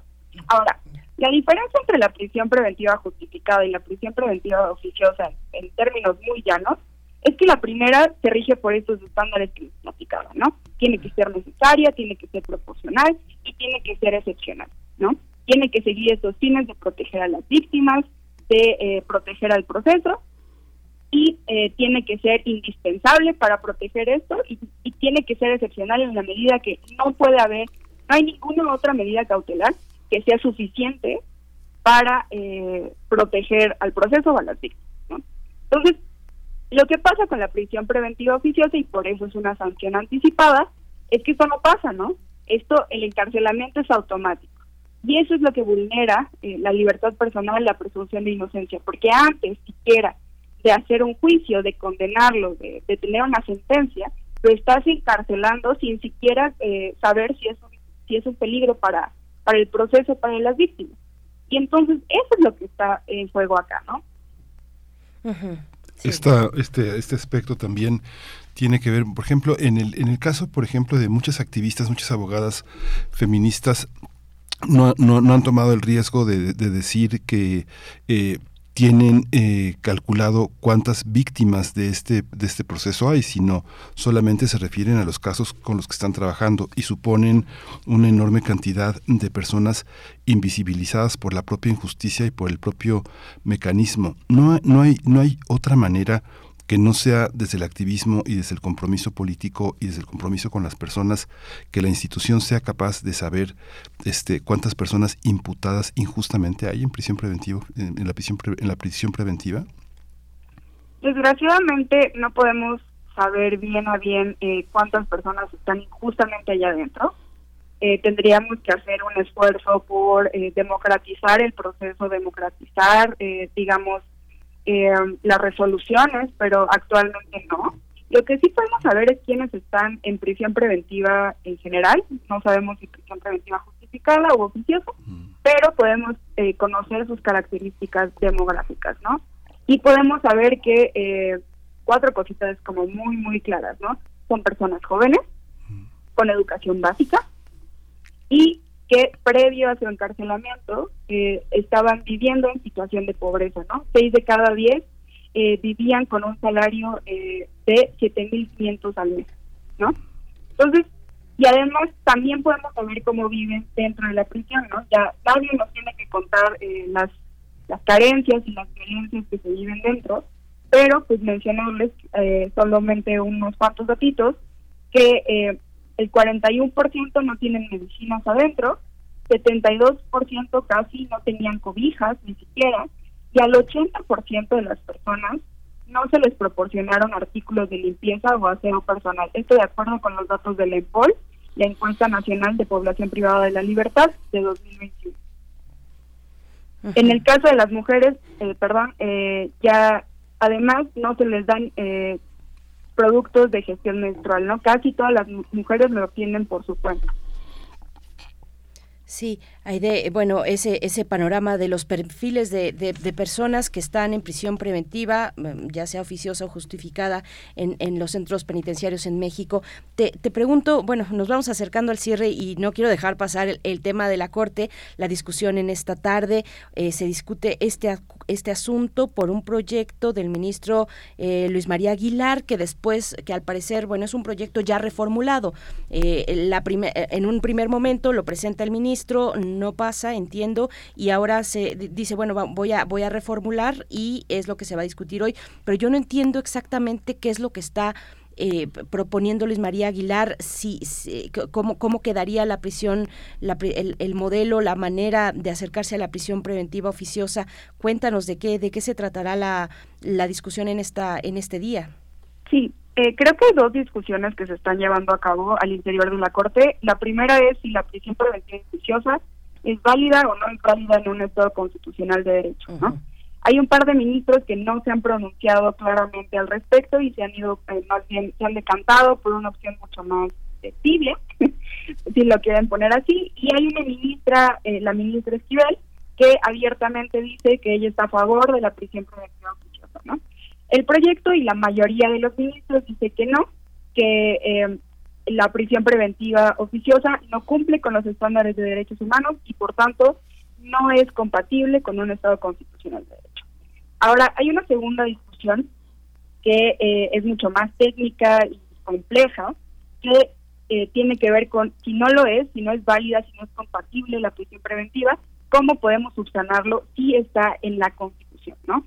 Si se puede hacer un análisis eh, constitucional de la propia constitución o y si sí cómo se puede hacerlo no actualmente hay una mm, jurisprudencia que habla sobre las restricciones constitucionales y esto quiere decir eh, que eh, si hay un derecho que está reconocido en fuente internacional pero hay una restricción en la constitución a ese derecho tiene que prevalecer lo que dice la constitución Acá lo que decía el primer proyecto era que esta, esta doctrina, esta jurisprudencia, este análisis interpretativo eh, era obsoleto y tenía que reinterpretarse, ¿no?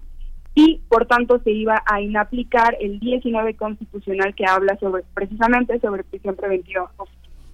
No obstante, ahora en este nuevo proyecto eh, no se está planteando invalidar, eh, más bien inaplicar la, la, el 19, sino lo que se está intentando hacer es una interpretación eh, a partir del principio pro persona de la propia Constitución, ¿no? Y entonces tenemos que elegir entre dos interpretaciones y la interpretación que está proponiendo eh, el proyecto es más bien vamos a eh, no va a ser automática automático el encarcelamiento, sino lo que va a ser automático va a ser que se abran eh, el debate de las medidas cautelares que les platicaba, ¿no? Que se considere la prisión preventiva, pero que finalmente quien tenga la decisión última de si sí es adecuada o no para el caso concreto, sea eh, la persona juzgadora. Pues muchísimas gracias por, por, esta, por, por, toda esta claridad, por todo este acompañamiento. Aide Gómez, abogada por la Facultad de Derecho de la UNAM, eh, analista legal y de política pública en Intersecta, te agradecemos mucho. Vamos a ver, vamos a dar seguimiento a toda esta, a todo este movimiento y te agradecemos que seas una radio escucha tan fiel y a tu familia, pues también le mandamos un, un enorme saludo. Muchas gracias, Aide. Muchísimas gracias. Hasta pronto, hasta pronto. Aide Gómez, eh, integrante de Intersecta y también abogada por la Facultad de Derecho de esta Casa de Estudios. Vamos a ir con música, una propuesta musical. Eh, son las 8 con 31 minutos. Miguel Ángel, ¿qué es lo que vamos a escuchar? Vamos a escuchar de Rabin Lenny y Stephen Lacey, Skin Sight.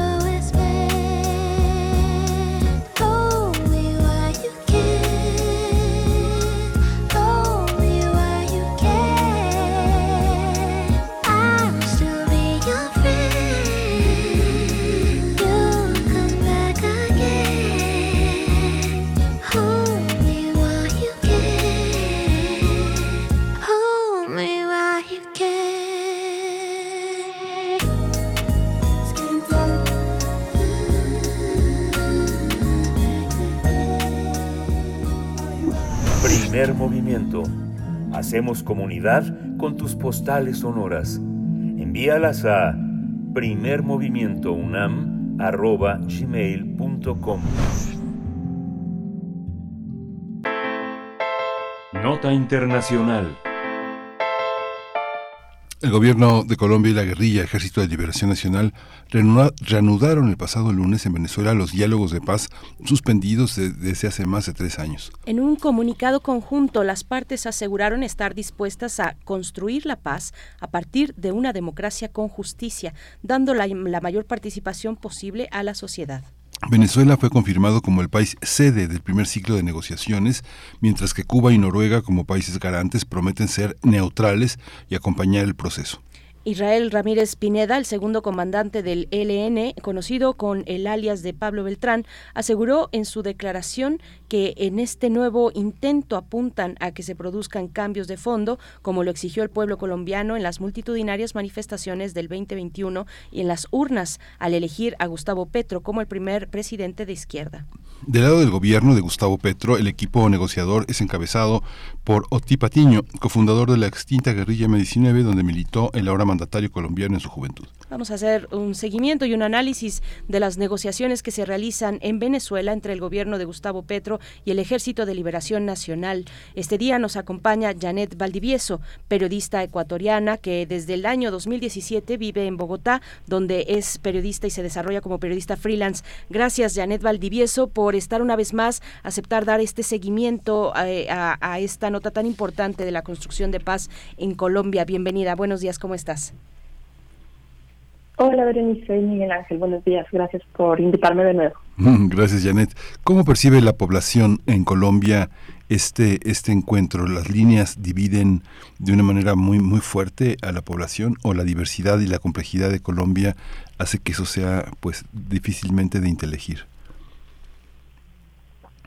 Bueno, aquí hay unos vientos de cambio, como ustedes saben, eh, sí hay, eh, se mantiene una sección de derecha que, que la lidera el, partido opositor en este momento, pero el hecho de que el presidente Gustavo Petro haya ganado las elecciones y todavía, digamos, a 100 días de, su, de, empezar su mandato mantenga una popularidad eh, alta, sobre el 60%, le da como una una, una suerte de respaldo eh, a este a, esta idea de, retomar las negociaciones eh, y con la idea también global que él ha, presentado de la paz total. Entonces, la paz total implica, bueno, ya hace, hace unos años eh, las ex-FARC ya son, em, se desmovilizaron, se desarmaron y eh, incorporaron a la vida civil por el acuerdo de paz en el gobierno del presidente Santos. Y hoy se retoma lo que el presidente Santos empezó y se suspendió en el, en el gobierno anterior, el del presidente Duque, que precisamente nació del, del partido que actualmente es de oposición. Entonces, digamos que es una continuidad de un proceso que está que pasó en el, en el gobierno de Santos y ahora se retoma por primera vez, y eso también la, la, la guerrilla del ELN lo resaltaba, con un gobierno de izquierda. Entonces, hay ahí una sensación de que eh, se está retomando algo que estaba suspendido y eh, obviamente eh, tenemos que recordar que el ELN es la última guerrilla quizá de Latinoamérica y en Colombia es el grupo más grande y más poderoso después del, desarme de las FARC. Entonces hay, si, si, bien hay una suerte de críticas por los sectores que tradicionalmente se han a, a, estos temas, incluso recordemos que también eh, se, opusieron exactamente a las conversaciones con las FARC. Ahora hay un,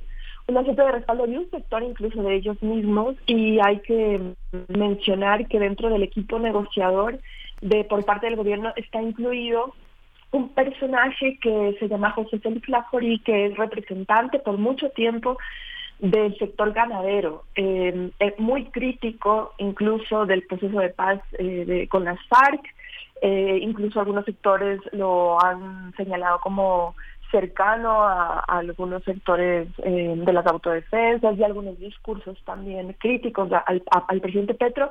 Y también él es esposo de una de las figuras más representativas de la oposición, María Fernanda Cabal, que entonces en la inclusión, la aceptación eh, y el hecho de que él esté sentado por ahí eh, en la mesa de negociaciones, que también hay militares incluso, eh, están previstos para incorporarse a esta mesa, hace pensar que hay una suerte de, de, mm, si no bien de consenso, por lo menos de, de poder o mirar con un poco de esperanza a ver qué pasa incluso desde sectores también críticos y opositores al gobierno de Petro. Qué importante, qué importante todo lo que nos comentas, eh, Janet Valdivieso, ver al ejército sentado también a la mesa, porque uno se pregunta, bueno, a ver, ¿cuáles son los parámetros de actuación del ejército en tanto se llega a un acuerdo de paz efectivo? ¿Qué va a pasar en ese, en ese intermedio, en el momento de la negociación en el que, en el que se encuentra Colombia? Y también, bueno, de nuevo, varios elementos que son símbolos, que son signos de peso, como la figura de Oti Patiño, cofundador del, del M19, como representante ahora de las negociaciones por parte del gobierno de Petro y otro también que me gustaría que, nos compartieras un poco una reflexión eh, sobre lo importante que es que la sede de los diálogos en esta, en esta oportunidad sea Venezuela, porque hay una facción binacional de la guerrilla que es tanto colombiana como venezolana, eh, que, coparticipan pues eh, en, las actividades guerrilleras. Cuéntanos de, de estos elementos simbólicos importantes, Janet, por favor. Bueno, voy a empezar por el, por el tema militar que tú mencionabas y es algo que em, eh, recordemos que acá el ELN es uno de los grupos, pero no el único. Eh, primero está por un lado eh, los herederos del paramilitarismo y que también están relacionados con el tema del narcotráfico, que se hacen llamar las autodefensas gaitanistas de Colombia, que las autoridades los llaman el clan del Golfo que en, algunos sectores donde el ELN está, eh, también tiene presencia, hay una suerte de combates y la, eh, la disputa por el control del territorio es muy, muy fuerte. Estoy hablando principalmente, por ejemplo, de zonas del Pacífico, de la, de la costa pacífica colombiana. Entonces, hay unos combates por ahí, que es el, lado militar, digamos, no oficial, sino este, este, estos combates eh, que generan mucho desplazamiento de poblaciones, zozobra, eh, incluso confinamiento y, la afectación a los a los a, la población civil es muy grande entonces todavía está por definir cómo van a ser eh, estos estas semanas donde los combates que va a pasar con esos grupos con este específicamente pero hay otros que son que nacieron del proceso de paz con las FARC y son los grupos que no se unieron desde el inicio al proceso o quienes desertaron del proceso. Eso también hay varios grupos en, Colombia y también ha habido confrontaciones, especialmente en la zona con Venezuela, de estas disidencias de las FARC, como las llaman, y el ELN. Pero adicionalmente el Estado colombiano a través de su ejército tiene también eh, combates y o operaciones que eh, eh, atacar al, al, ELN, combatirlo, eh, seguir eh, atacando, digamos, sus, a detener a sus cabecillas e integrantes. Entonces, de aún definir la necesidad de un cese al fuego bilateral. Eso es lo que ha pedido el ELN, eso está en la mesa de negociaciones. No hay todavía una claridad respecto a cómo son los siguientes pasos pero justamente ayer en una entrevista con algún medio, Pablo Beltrán habló de la necesidad de este cese bilateral, que sería oficial en caso de que así se, se acuerde eh, entre esos dos actores, el, los militares y el ELN. Pero, como les recuerdo, ahí hay otros grupos, entonces ahí también hay que ver unas dinámicas distintas respecto a si es que son ceses con otros grupos también. Estos grupos, a su vez, eh, han expresado su su acuerdo en sumarse a unos posibles eh, diálogos más adelante con en el marco de esta paz. Entonces, por ese lado, digamos, esa parte está todavía por, por verse. Y el otro tema que, mencionan sobre Venezuela es, es realmente muy importante por dos razones. La primera es porque el marco de las relaciones bilaterales oficiales entre Venezuela y Colombia, recordemos que por varios años eh, eh, la, las relaciones entre estos dos países estuvieron rotas y es con el gobierno de Petro que hay un nuevo acercamiento y se retoman las negociaciones. Entonces, por un lado, el, el, diálogo oficial entre las dos, en los dos gobiernos volvieron a tener embajador, el embajador el colombiano está allá en Venezuela, entonces se han retomado incluso los vuelos entre los dos países, eh, la frontera se volvió a abrir, entonces todo eso también da un impulso a la relación oficial bilateral. Y al mismo tiempo hay muchos cuestionamientos de que el ELN opera del lado venezolano, está integrado, muchos de sus varios integrantes eh, son venezolanos. Eh, es natural, los expertos mencionan que en una zona de frontera haya este tipo de dinámicas de, de, reclutamiento, de, de en estas zonas.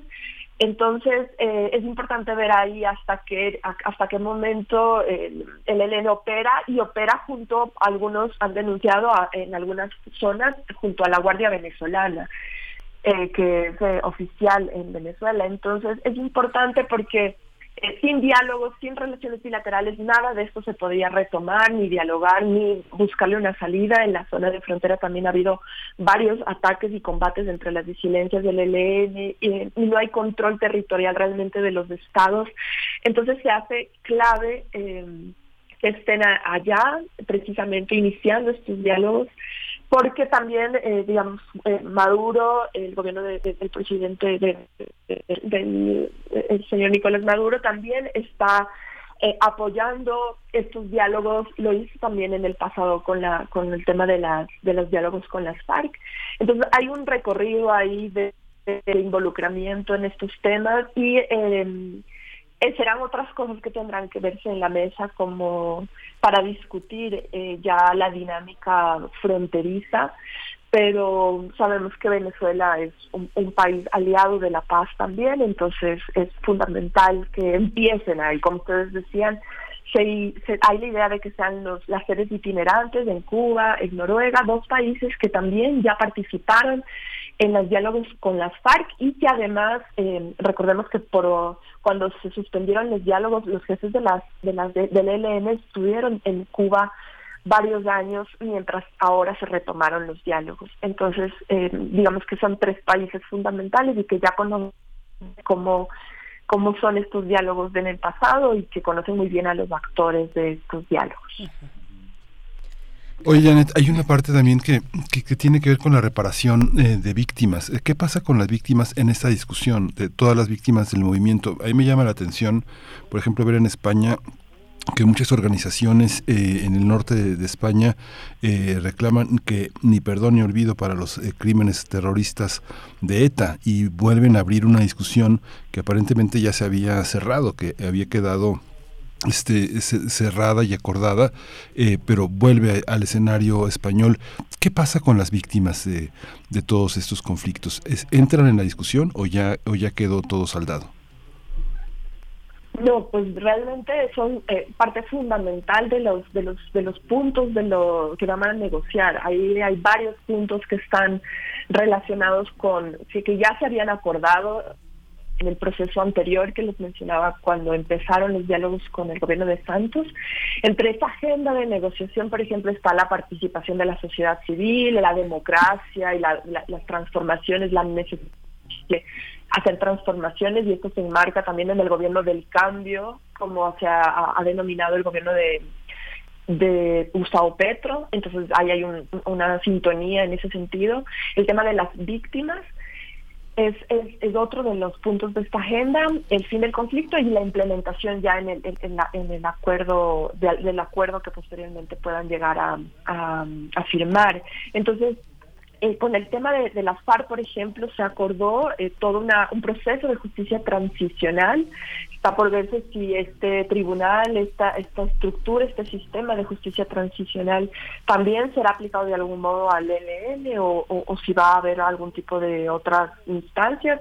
Pero en el caso de las FARC, em, la idea es de este sistema de justicia transicional es un poco modificar la justicia ordinaria y no juzgar a los a, los responsables de, crímenes de la misma del mismo modo que la justicia ordinaria. Entonces ahí se plantean eh, la necesidad central de, de, la, justicia como buscar la verdad de muchos episodios, eh, la justicia, la reparación tanto económica, tanto eh, con este tema de la verdad y la no repetición que también es, es, es, fundamental. Entonces, estos postulados han sido mencionados también por el ELN, la necesidad de que eso ocurra, pero las víctimas no son solo los, que, lo que ocurrió en el pasado, las víctimas son también quienes por este tipo de combates, de esta, de este, esta lucha por el control territorial, siguen siendo víctimas de una crisis humanitaria en varias zonas, eh, como les mencionaba, ha habido muchos desplazamientos masivos, eh, igual eh, eh, los confinamientos, todo eso todavía sigue siendo, eh, son víctimas, digamos, más actuales y eso también habrá un eso para para enmarcarse dentro de estas negociaciones. Entonces, habrá habrá que mirar cómo lo, lo, negocian, pero ellos, tanto desde el gobierno como desde la delegación del ELN, reconocen que las víctimas eh, del conflicto son muchas, de muchos tipos, y, y es necesario este tema de reparación, verdad y no repetición. Janet, y otro de los puntos, bueno, te, pregunto, en realidad la pregunta es cuáles son los puntos de negociación. Estoy pensando, por ejemplo, en qué se está planteando para los, eh, eh, en términos del gobierno en territorios, en, en, localidades donde actúa o actuó eh, vaya, estamos en ese momento de transición, el, eh, el LN. ¿Qué pasa con esos territorios? ¿Cuál es la negociación? ¿Cuáles son los puntos a destacar de esta negociación en ese tema que es, mm, eh, me parece central y, en otros que quieras destacar, Janet? Bueno, es, importante decir tiene, tiene presencia importante en al menos cuatro regiones eh, en lo que les decía en el Pacífico, que ahí están dos, dos departamentos importantes, en la frontera con, con Venezuela, sobre todo eh, en zonas donde hay cultivos de coca, por ejemplo, donde el control social, digamos, eh, la autoridad de facto son, son es del ELN, y al mismo tiempo eh, hay muchas organizaciones sociales que quieren participar y que esa también es la necesidad en estas negociaciones de incluir más participación de la sociedad civil en sobre todo de quienes actúan, de, quienes están en esos territorios que les menciono.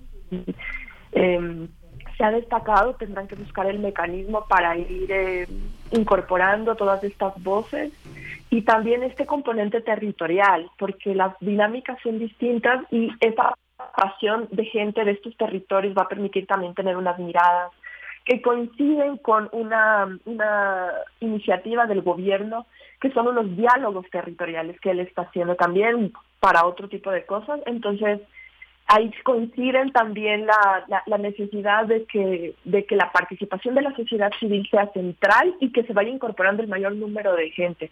Eh, eso, eso lo han dicho desde el inicio y lo siguen sosteniendo, incluso fue siempre en todas las los postulados que, que, se dan, en todos los comunicados, la participación de la sociedad civil y de estos territorios sobre todo es fundamental. Esa, esa Colombia diversa, esa Colombia profunda, eh, esa pro Colombia que tiene raíces negras y que tiene raíces indígenas, ¿cómo participa? ¿Son, son espectadores eh, y, testigos involuntarios de todo este proceso o hay una participación activa, activista, consciente? Bueno, em, eh, recién pues, los dos diálogos se retomaron en este lunes y habrá que mirar cómo se configuran estas, estas esto, ya la dinámica de las conversaciones, ¿no?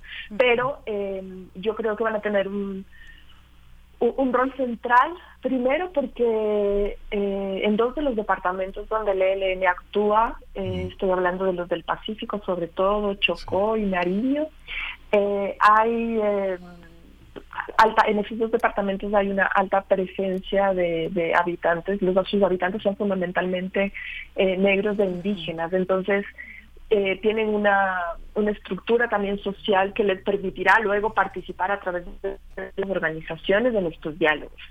Y por otro lado, también recordemos que el gobierno de, de Petro ha dado eh, prioridad en la, en, la integración del gobierno, en el nombramiento de ciertos cargos también a esa diversidad. Entonces, el gobierno también ha respondido a esto, eh, también como una muestra del cambio en la burocracia. Su misma vicepresidenta es, por ejemplo, una líder ambiental em, afrocolombiana em, y que ha sido fundamental, fue fundamental para su triunfo. Entonces, yo espero que la participación por todos estos elementos de estos grupos sea alta y sea muy activa. Pues Janet Valdivieso, muchas gracias por, por este recorrido, por este seguimiento y ojalá podamos em, próximamente volver contigo para, para, para tomar este hilo. Eh, no sé si, si quieras compartir dónde, dónde te podemos seguir, dónde podemos seguir tu trabajo desde acá, desde México, que nos están preguntando eh, nuestros radioescuchas, Janet. Bueno, gracias, Berenice. Yo, pues pueden encontrarme en, Twitter como arroba jvaldivieso m, Janet Valdivieso, y en Instagram también, Janet Valdivieso Valdivieso. Eh, regularmente publico en la Liga contra el Silencio, mm. que es una alianza de medios donde yo participo como editora, soy editora en este momento allá y ahí publicamos varias investigaciones y periodismo de investigación eh, sobre temas silenciados y censurados en Colombia. Eh, y pueden también seguir ahí mi trabajo y muchas gracias siempre por las invitaciones que me hacen acá para poder hablar de Colombia y lo que ocurre acá. Muchas gracias, eh, Valdivieso. Muchas gracias por tu Janet, perdón, Valdivieso, muchas gracias por tu presencia y nos escuchamos muy pronto. Bien, pues eh, ahí están las coordenadas para seguir a Janet Valdivieso y lo que vamos a escuchar es vamos a ir con Freddie Mercury. Vamos a ir con Freddie Mercury para cerrar esta hora. Son las 8 con 56 minutos. Esto para despedirnos de Radio Nicolaita y volver después del corte. Vamos con Freddie Mercury porque un día como hoy, pero de 1991, fallecía este gran ícono eh, de la música de, rock, de intérprete y, el frontman, eh, la voz de Queen de esta mítica banda también. 24 de noviembre de 1991 fallecía en Londres Freddie Mercury y ya está estamos escuchando precisamente, bueno, con lo que nos vamos a ir al corte. Love of my life, you've hurt me. You've broken my heart, and now you leave me. Love of my life, can't you see? Bring it back, bring it back. Take it away from me because you don't know what it means to me.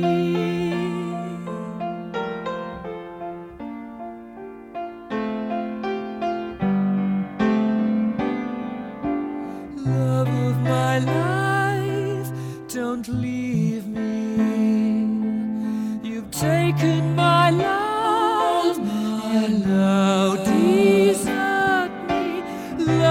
my life. Can't you see? Bring, bring it back, bring it back. Don't take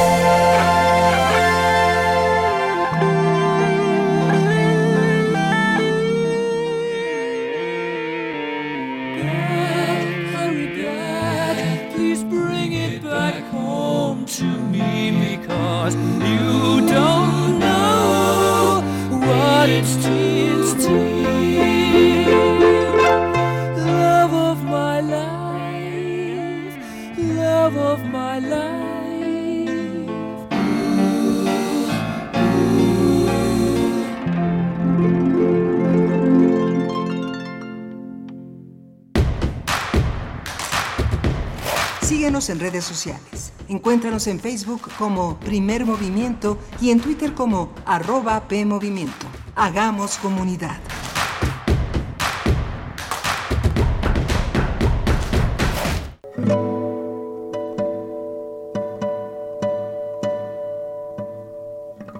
Hola, soy Ana Lara y los invito a descubrir quiénes son los compositores contemporáneos, qué escriben y quién los interpreta. La cita es todos los miércoles a las 18 horas en Nació una nueva música, por supuesto en Radio UNAM 96.1 FM, Experiencia Sonora.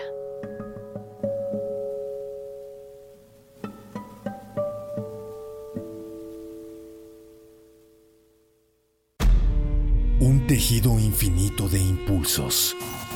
Un diálogo en los matices del silencio.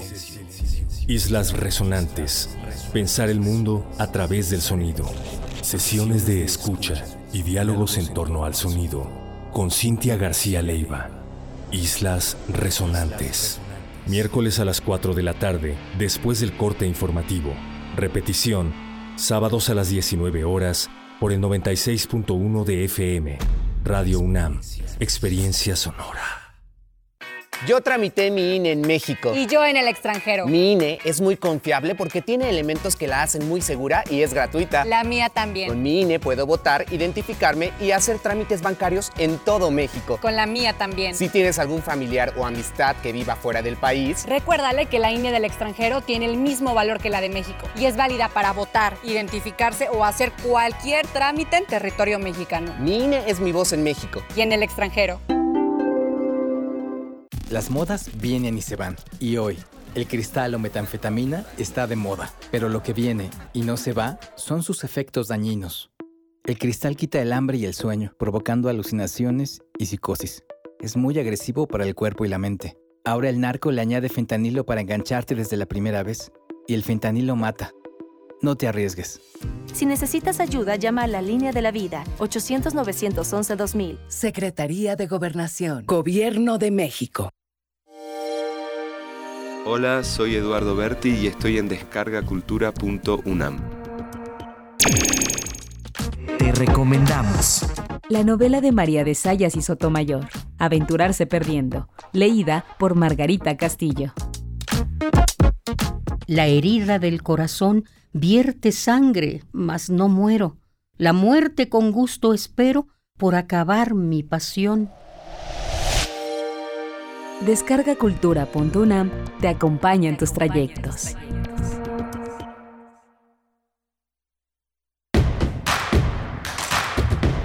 Encuentra la música de primer movimiento día a día en el Spotify de Radio UNAM y agréganos a tus favoritos.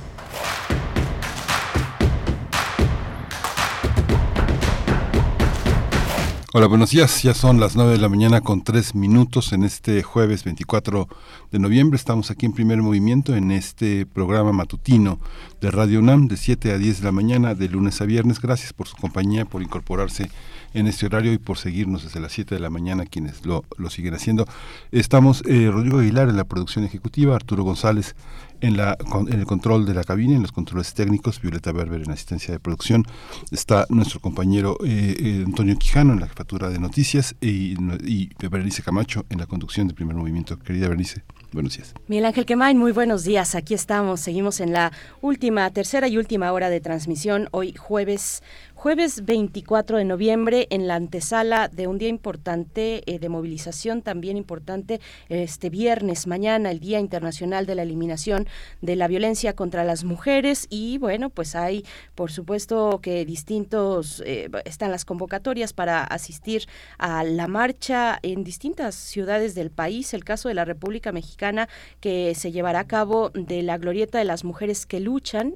ahí es el punto de inicio con dirección al Zócalo, pero hay otras convocatorias. Esa es, digamos, eh, la, una de las, de las que se espera sean más nutridas, ese punto de encuentro en la glorieta de las mujeres que luchan. Eh, hay otras, otras que saldrán incluso un poco más temprano, por ahí del mediodía, en el del Monumento a la Revolución, también hacia el Zócalo, pero bueno, esta eh, más hacia la tarde, hacia las 4 de la tarde, en la glorieta de, mujeres, de las mujeres que luchan. Y la Coordinación de Igualdad de Género de la UNAM tendrá el día de mañana, invita a la conversatoria titulada El derecho a una vida libre de violencia, el camino arduo hacia la justicia feminista, con participantes muy, pues, de, de un perfil muy interesante. Estará Sayuri Herrera, Román, eh, no sé si ustedes conocen eh, un poco de la historia de Sayuri, de, Herrera, pero actualmente tiene un papel fundamental en Ciudad de México, en la Fiscalía General de Justicia de la Ciudad de México, donde coordina, es la coordinadora general de investigación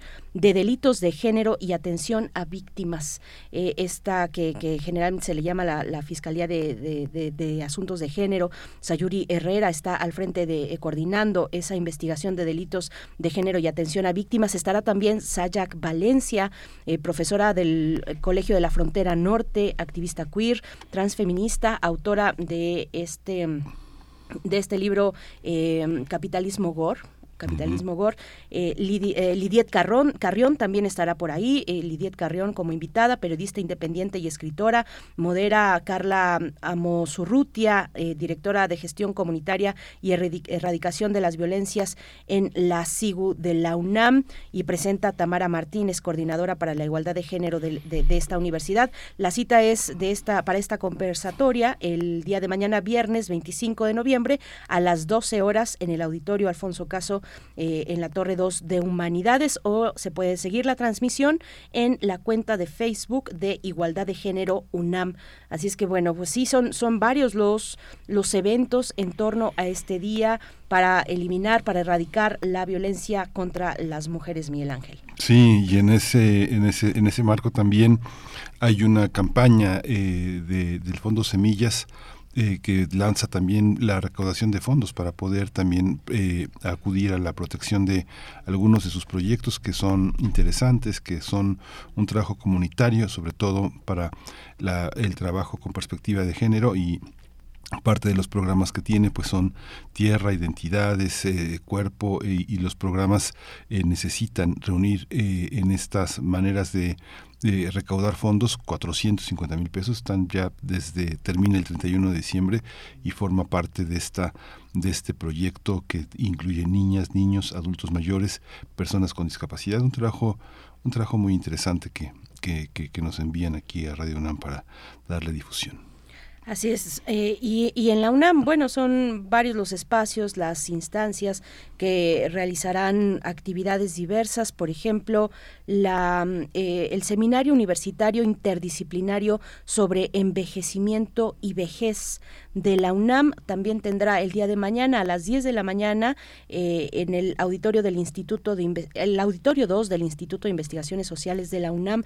Mañana 10 de la mañana la mesa titulada Género e Interseccionalidad polifonía reflexiva hacia la erradicación de las violencias. Eh, hay que revisar todas las propuestas. Eh, aquí mismo en Radio UNAM, a lo largo de este mes de noviembre, pues han sonado una serie de cápsulas que se titulan La violencia más allá de los golpes. Son cápsulas para reflexionar sobre los tipos de violencia contra las mujeres a partir de testimonios y comentarios de especialistas. La violencia más allá de los golpes en torno al Día Internacional de la Eliminación de la violencia contra las mujeres, Miguel Ángel. Bueno, pues eh, esta es, una amplia agenda para este 25 de noviembre y como suele suceder los 16 días posteriores hay una serie de actividades relacionadas, eh, pues es una jornada interesante que inicia el día de mañana 25 de noviembre. Nosotros aquí en primer movimiento, en esta hora, eh, esperamos en unos momentos más, después de la poesía necesaria, la participación del doctor Alberto Betancourt en los mundos posibles,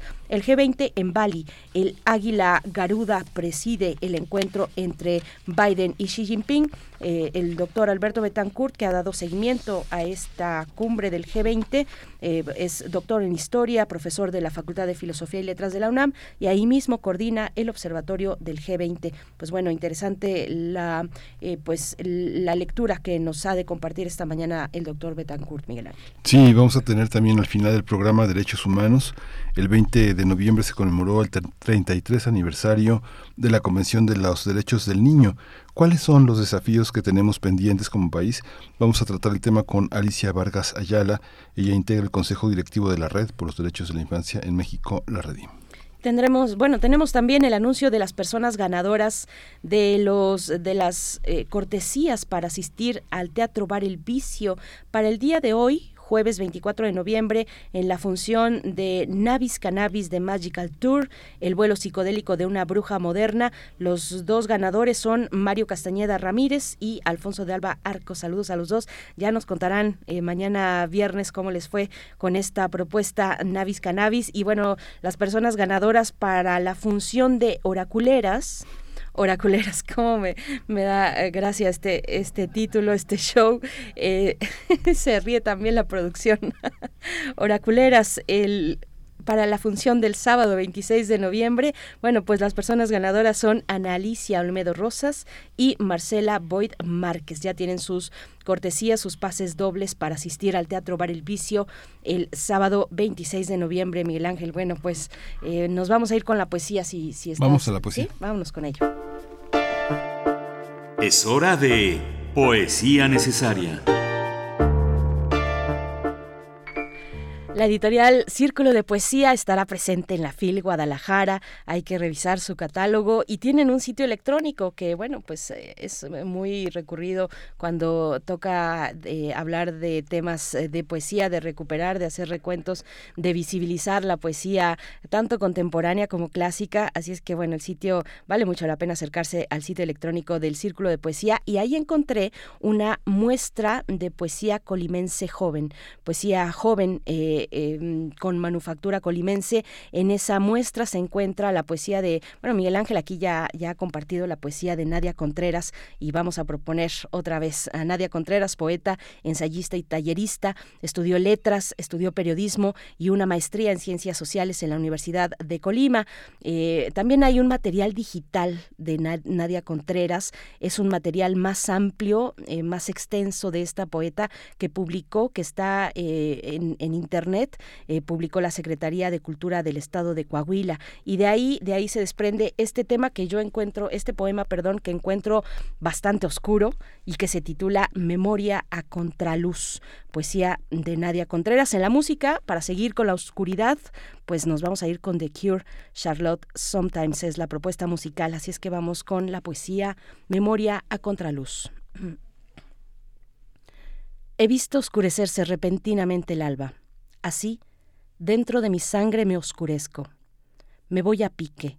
Yo estoy en el lugar de la noche, al lugar donde llego. Todo me desvanece, todo rompe la película del aire, donde antes éramos, donde en nosotros era un breve itinerario. Ve, estoy vencida. Mañana, cuando mi ataúd sea doble cerradura, podrás entonces comprender mis travesías.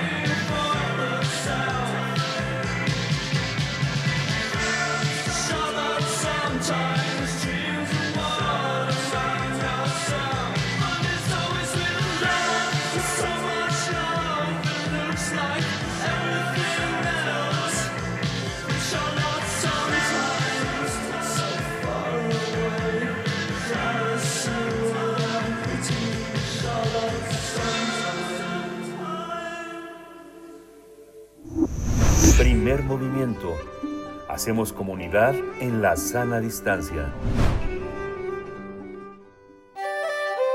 Mundos posibles.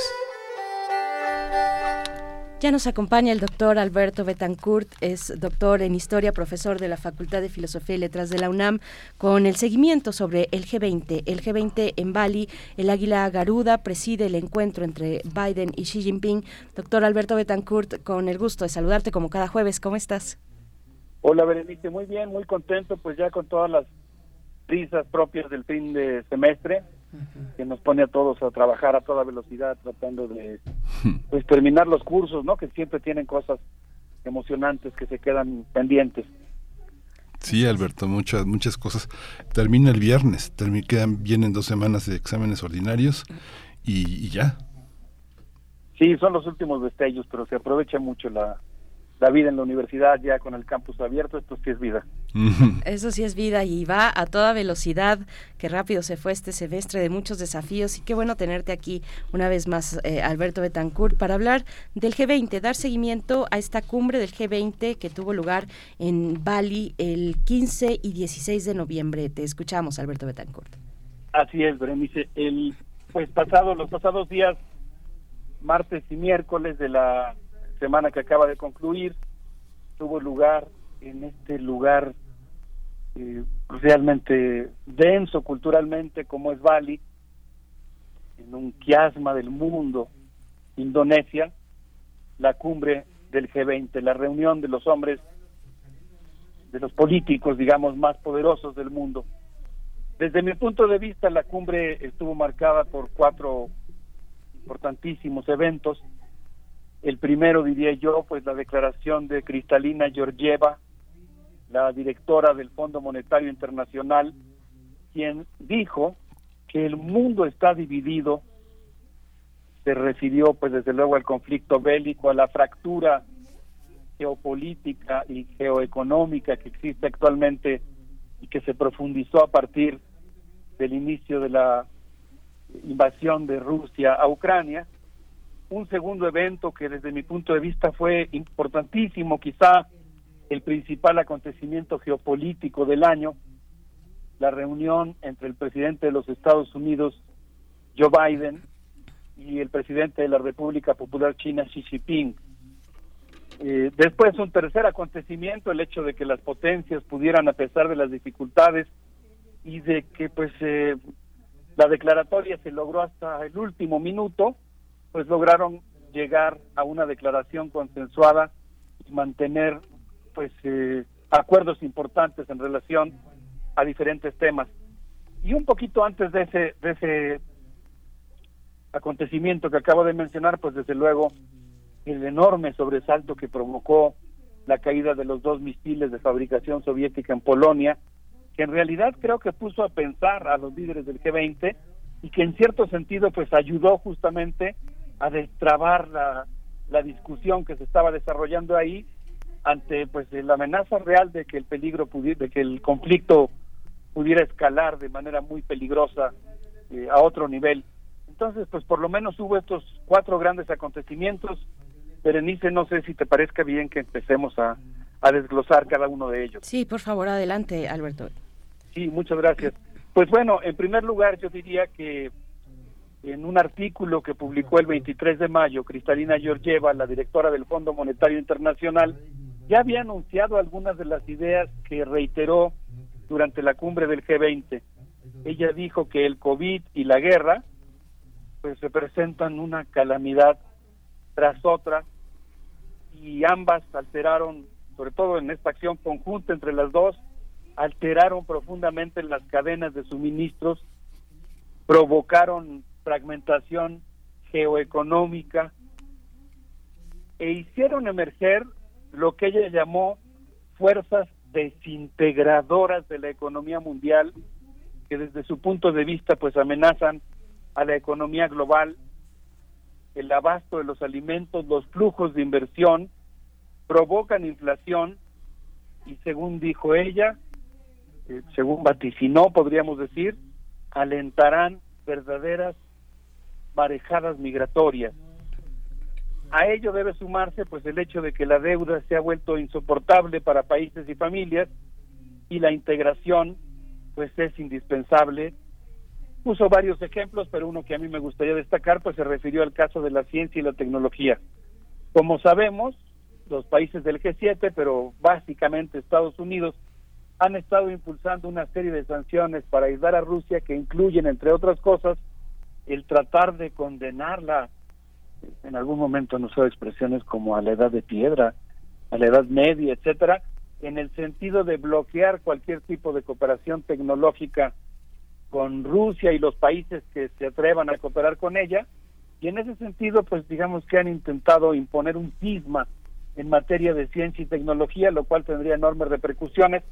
En este caso, lo que me llama la atención es que quien puso el ejemplo fue la directora del Fondo Monetario Internacional.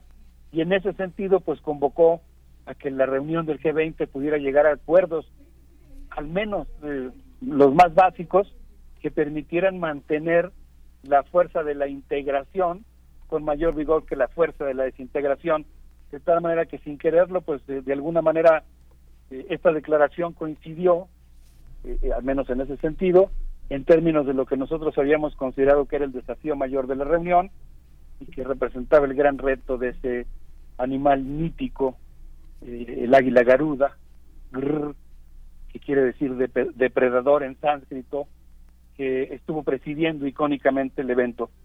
Y pues ahí podríamos mencionar lo que desde mi punto de vista fue realmente eh, el momento culminante y que de alguna manera tiñó de color a la reunión, eh, que le dio su atmósfera particular. Voy a citar primero un artículo de Simón Pierani, quien dijo en El Manifesto Global que la reunión Biden-Xi fue el acontecimiento diplomático y geopolítico del año. En esa reunión Biden dijo que no hay signos de que China invadirá Taiwán y también aseveró que no es el momento de una nueva guerra fría. Por su parte, pues también eh, anunció el presidente de los Estados Unidos que John Blinken visitará próximamente Beijing. Y en contrapartida, digamos, o más bien complementando más que en contrapartida, complementando el informe del encuentro que tuvieron, el presidente de la República Popular China, Xi Jinping, dijo que China quiere la paz, que la necesita para resolver la, la ralentización de la economía china y la creciente demanda de empleo juvenil.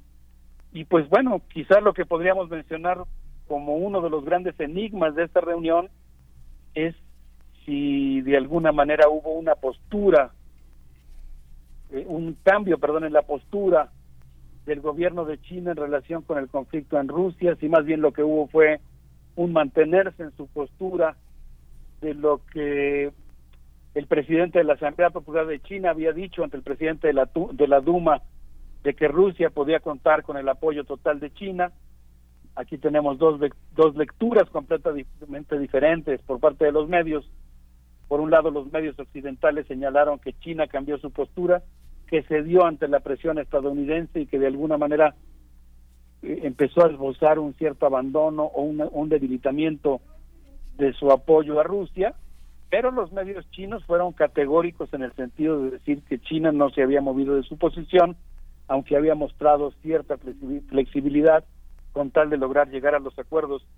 Yo, yo pienso que la fotografía que publicó el periódico El Manifesto, Berenice Miguel Ángel, es una fotografía en la que se ven las, nada más las dos manos, una mano con una, digamos, con una manga de un traje negro, con dejando ver una cabeza blanca, la mano de Xi Jinping, por el otro lado la mano de Joe Biden, con una manga de un traje azul, con el ribete de la, de la camisa blanca, ambas manos a punto de estrecharse y de fondo el escudo de Indonesia y el águila garuda. Y yo pienso, no, no estoy, por supuesto, eh, digamos, eh, siendo demasiado optimista, pero pienso que sí se trató de una reunión que es muy importante. Lo que estoy haciendo sí es registrar que ahí hubo un acontecimiento diplomático y que en medio de la confrontación, la lucha por el poder global entre ambas potencias, pues de algunas maneras sí fue una buena señal que, hubiera esta reunión y que las dos potencias despensaran un poquito lo que se puso tan candente con la eh, lo que podríamos llamar la cuarta crisis del estrecho de Taiwán, Berenice Miguel Ángel. Sí. Sí, muy, muy, muy interesante toda la lectura simbólica que haces porque anticipa eh, en, en, lo simbólico muchas cosas que, que están en el futuro, ¿no, Alberto? Sí, Miguel Ángel, sí, muchas gracias. Sí, yo creo que este encuentro, este encuentro entre el presidente Joe Biden y el presidente Xi Jinping, pues se desarrolló en realidad en medio de tensiones verdaderamente insólitas. Por un lado, en Ucrania, yo sigo insistiendo en que cuesta trabajo ubicar la dimensión real del conflicto en Ucrania porque, digamos, cuesta trabajo interpretar qué significa el conflicto en Ucrania en el marco de la lucha por el poder global entre Estados Unidos y China. Y por otra parte, pues específicamente el conflicto en Taiwán. Yo insisto en que esto que, acabamos de vivir es probablemente la crisis eh, diplomática, militar más aguda que hemos vivido en, en la relación entre Estados Unidos y China en torno al estrecho de Taiwán.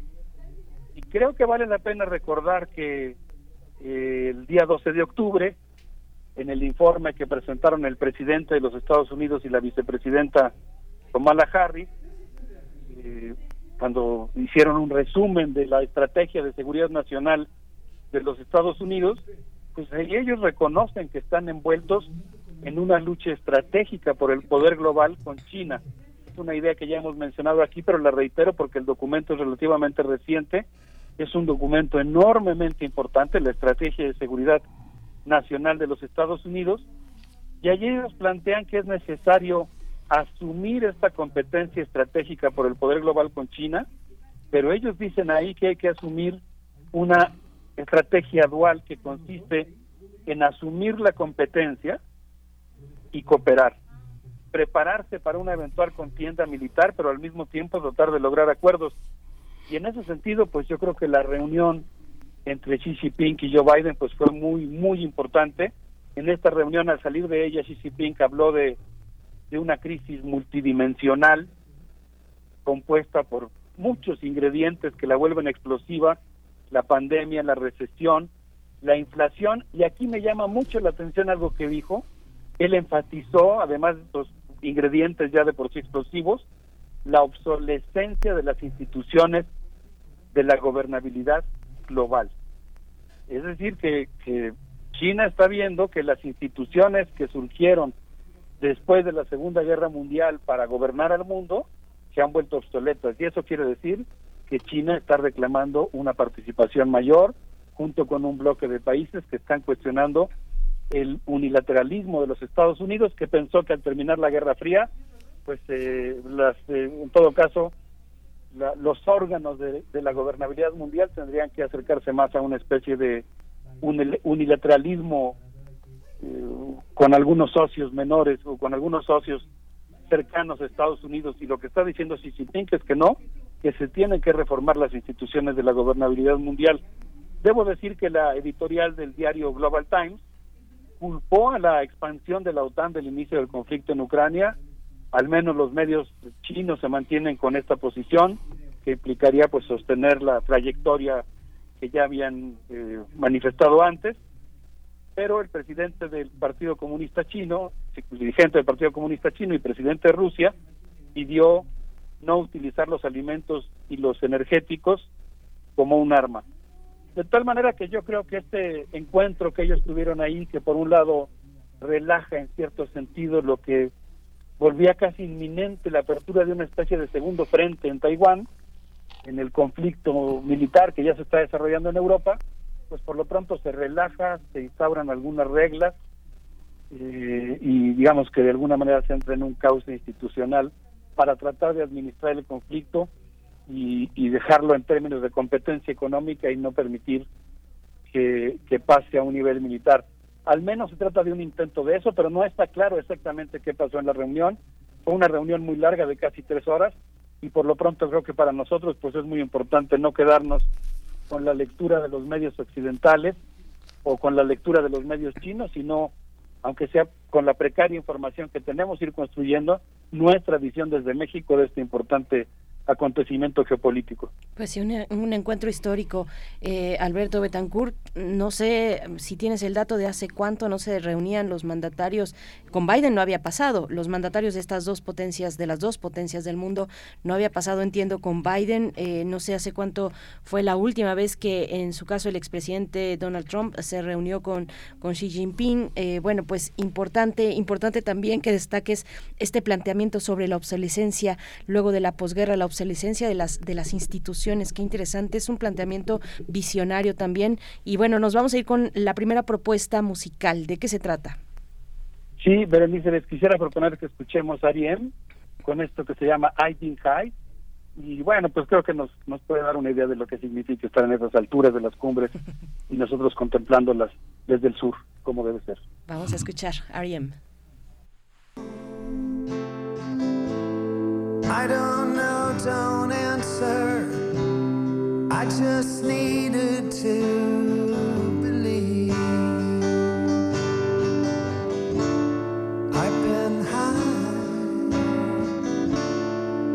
I've climbed so high, but life sometimes it washes over me. So I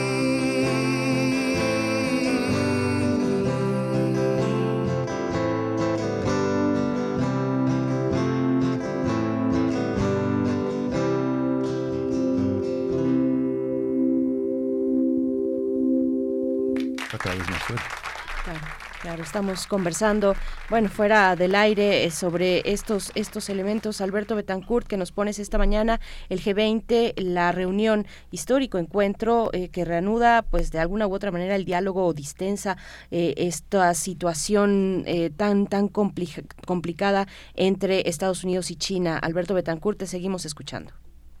Sí, muchas gracias. Sí, desde luego no no podemos cantar victoria, el conflicto sigue ahí, va a seguir muy fuerte.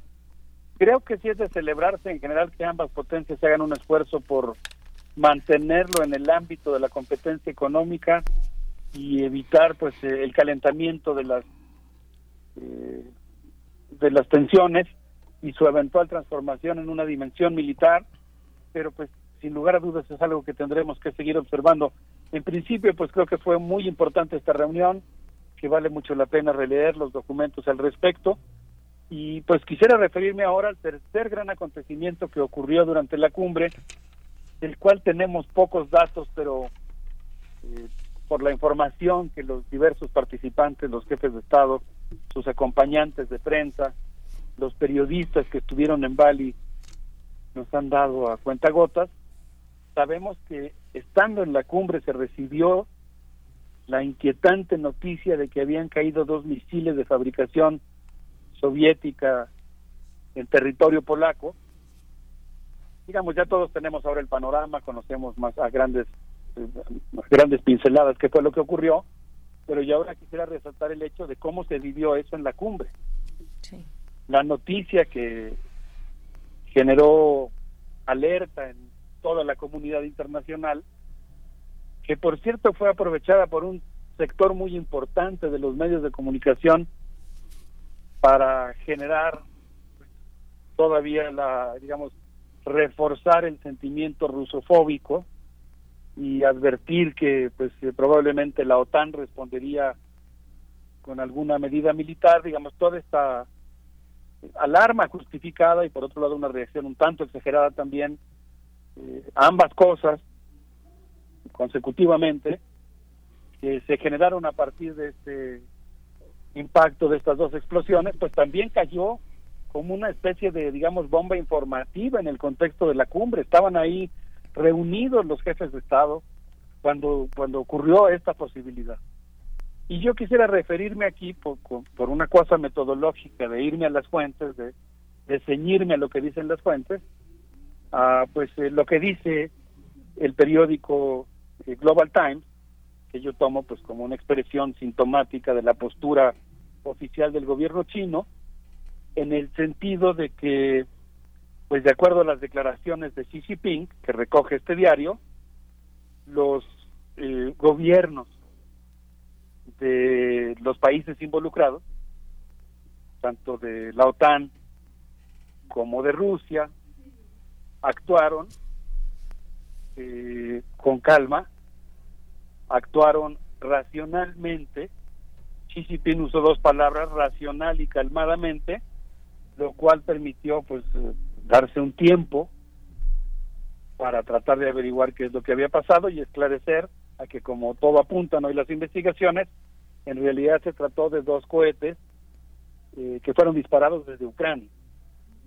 Pero esto que yo estoy diciendo así, que digamos de alguna manera ya sabemos el desenlace, ocurrió estando ellos reunidos ahí, digamos, influyó en las propias deliberaciones, en la discusión sobre la declaración final y en el ambiente que se estaba viviendo en la cumbre. Y tengo la impresión de que pues fue una especie de sacudida que tuvieron los líderes, no fue un, una llamada desde el exterior de la urgencia de que el G20 llegara a ciertos acuerdos.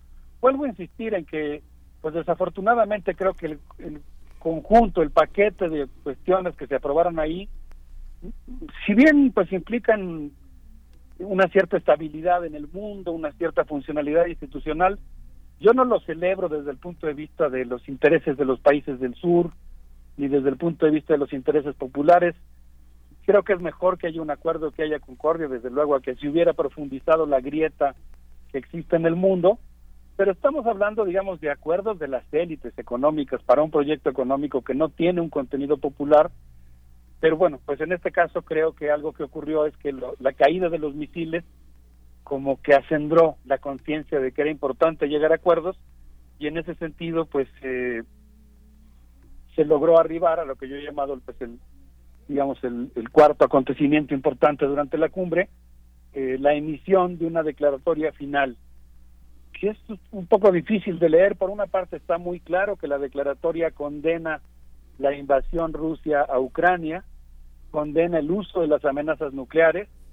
En ese sentido parece ser que pues efectivamente los países de, del G7, digamos Estados Unidos y eh, la corte que lo acompaña de los países del G7, yo tengo la impresión de que la guerra en Ucrania ha permitido que Estados Unidos reafirme su dominio militar y diplomático, económico, quizá también sobre Europa, eh, hayan logrado imponer a la reunión del G20 su punto de vista que consiste en esta condena a la, a la guerra de, a la guerra, a la invasión rusa en Ucrania.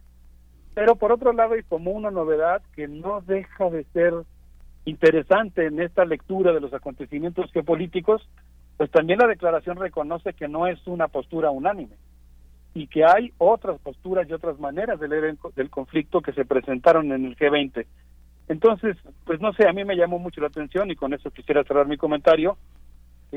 Algo que plantea eh, la propia prensa China, en la que dice que los medios occidentales hablan de un triunfo del G7 en la reunión del, G, del G20, pero que pues en realidad eh, estos medios chinos lo que sostienen es que se trató de una victoria de la concordia y que eso significa pues que el G20 pudo llegar a acuerdos, que China mantuvo una postura prudente que permitió llegar a, esa cierta concordia y luego pues vienen los acuerdos que tomaron algunos que tienen que ver por ejemplo, con el Sistema Mundial de Alimentos, con la digitalización de la agricultura, con la participación público-privada en la conservación de la biodiversidad.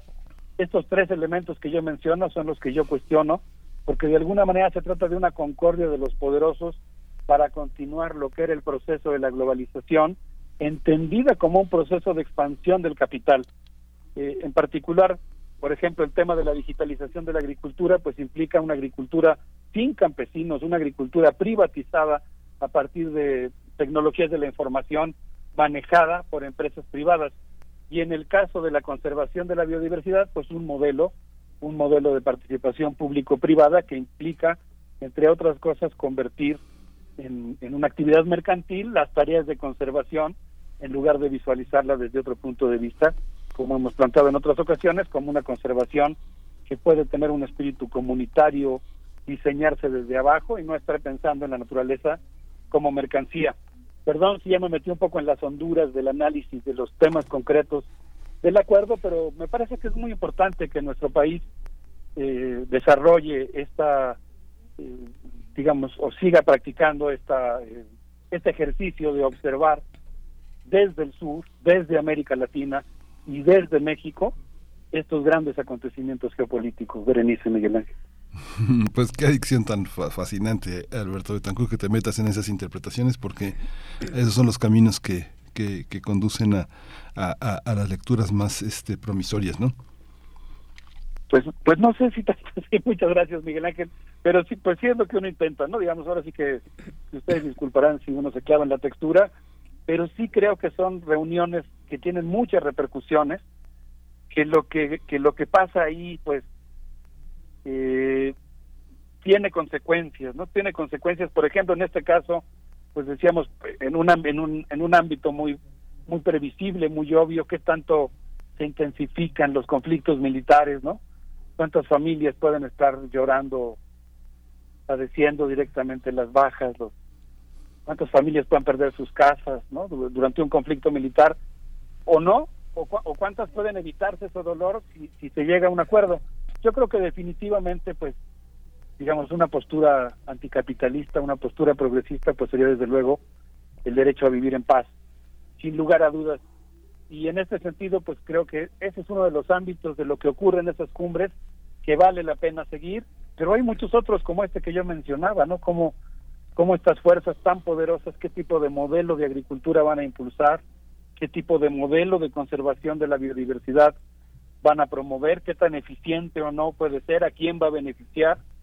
Pues yo, yo creo que vale mucho la pena, ¿no? Que ahí es donde nuestra universidad, junto con otras instituciones públicas o con otros centros de investigación, pues tiene que construir una mirada desde el sur y escapar al sistema categorial y al sistema conceptual que genera eh, el propio G7, que genera el G20, que a veces ve las cosas de manera, digamos, más restringida, ¿no? Con menos opciones, con menos, con menos libertad, con menos amplitud de visión, vamos a decirlo así.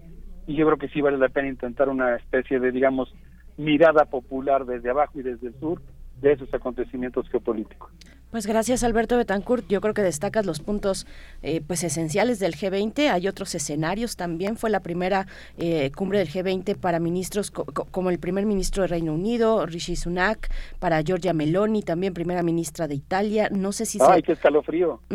Sí, escalofrío cada que pensamos en ella. Eh, no sé si también por ahí el presidente de Corea del Sur creo que también fue su primera cumbre del G20. Olaf Scholz, no estoy tan segura pero porque llegó a finales del año pasado, pero bueno, hay todavía más lecturas que realizar sobre el G20. Te agradecemos que lo pongas aquí esta mañana. Nos vamos a despedir con, con una propuesta musical. Sí, Berenice, por cierto, hace ratito mencionabas y efectivamente es la primera vez que se ven eh, Xi Jinping y Joe Biden, ya siendo Joe Biden presidente de los Estados Unidos. Según entiendo, es la primera ocasión en que se encuentran. Pues les quiero proponer que nos despidamos con una banda de rock de la Mongolia interior, de la región de, de China que se llama Mongolia y es fronteriza con ese también precioso país de Mongolia. Esta banda se llama Hangai. La escuchamos hace poco, pero estábamos tan clavados eh, analizando el 20 Congreso del Partido Comunista Chino que no mencionamos que en la ocasión anterior era el grupo y había estado y estaba tocando aquí en la alcaldía de Tlalpan eh, como parte del Festival Olincan. Ahora vamos a escuchar nuevamente a Hangai con algo que se llama Jaira Jaira y que me parece que nos puede eh, permitir así tener una buena reflexión musical respecto a eh, los cambios que está sufriendo nuestro mundo y la responsabilidad que tenemos de incidir en él para tratar de mejorarlo un poco. Un abrazo muy cariñoso, Berenice Miguel Ángel. Otro de vuelta, Alberto Betancourt. Gracias.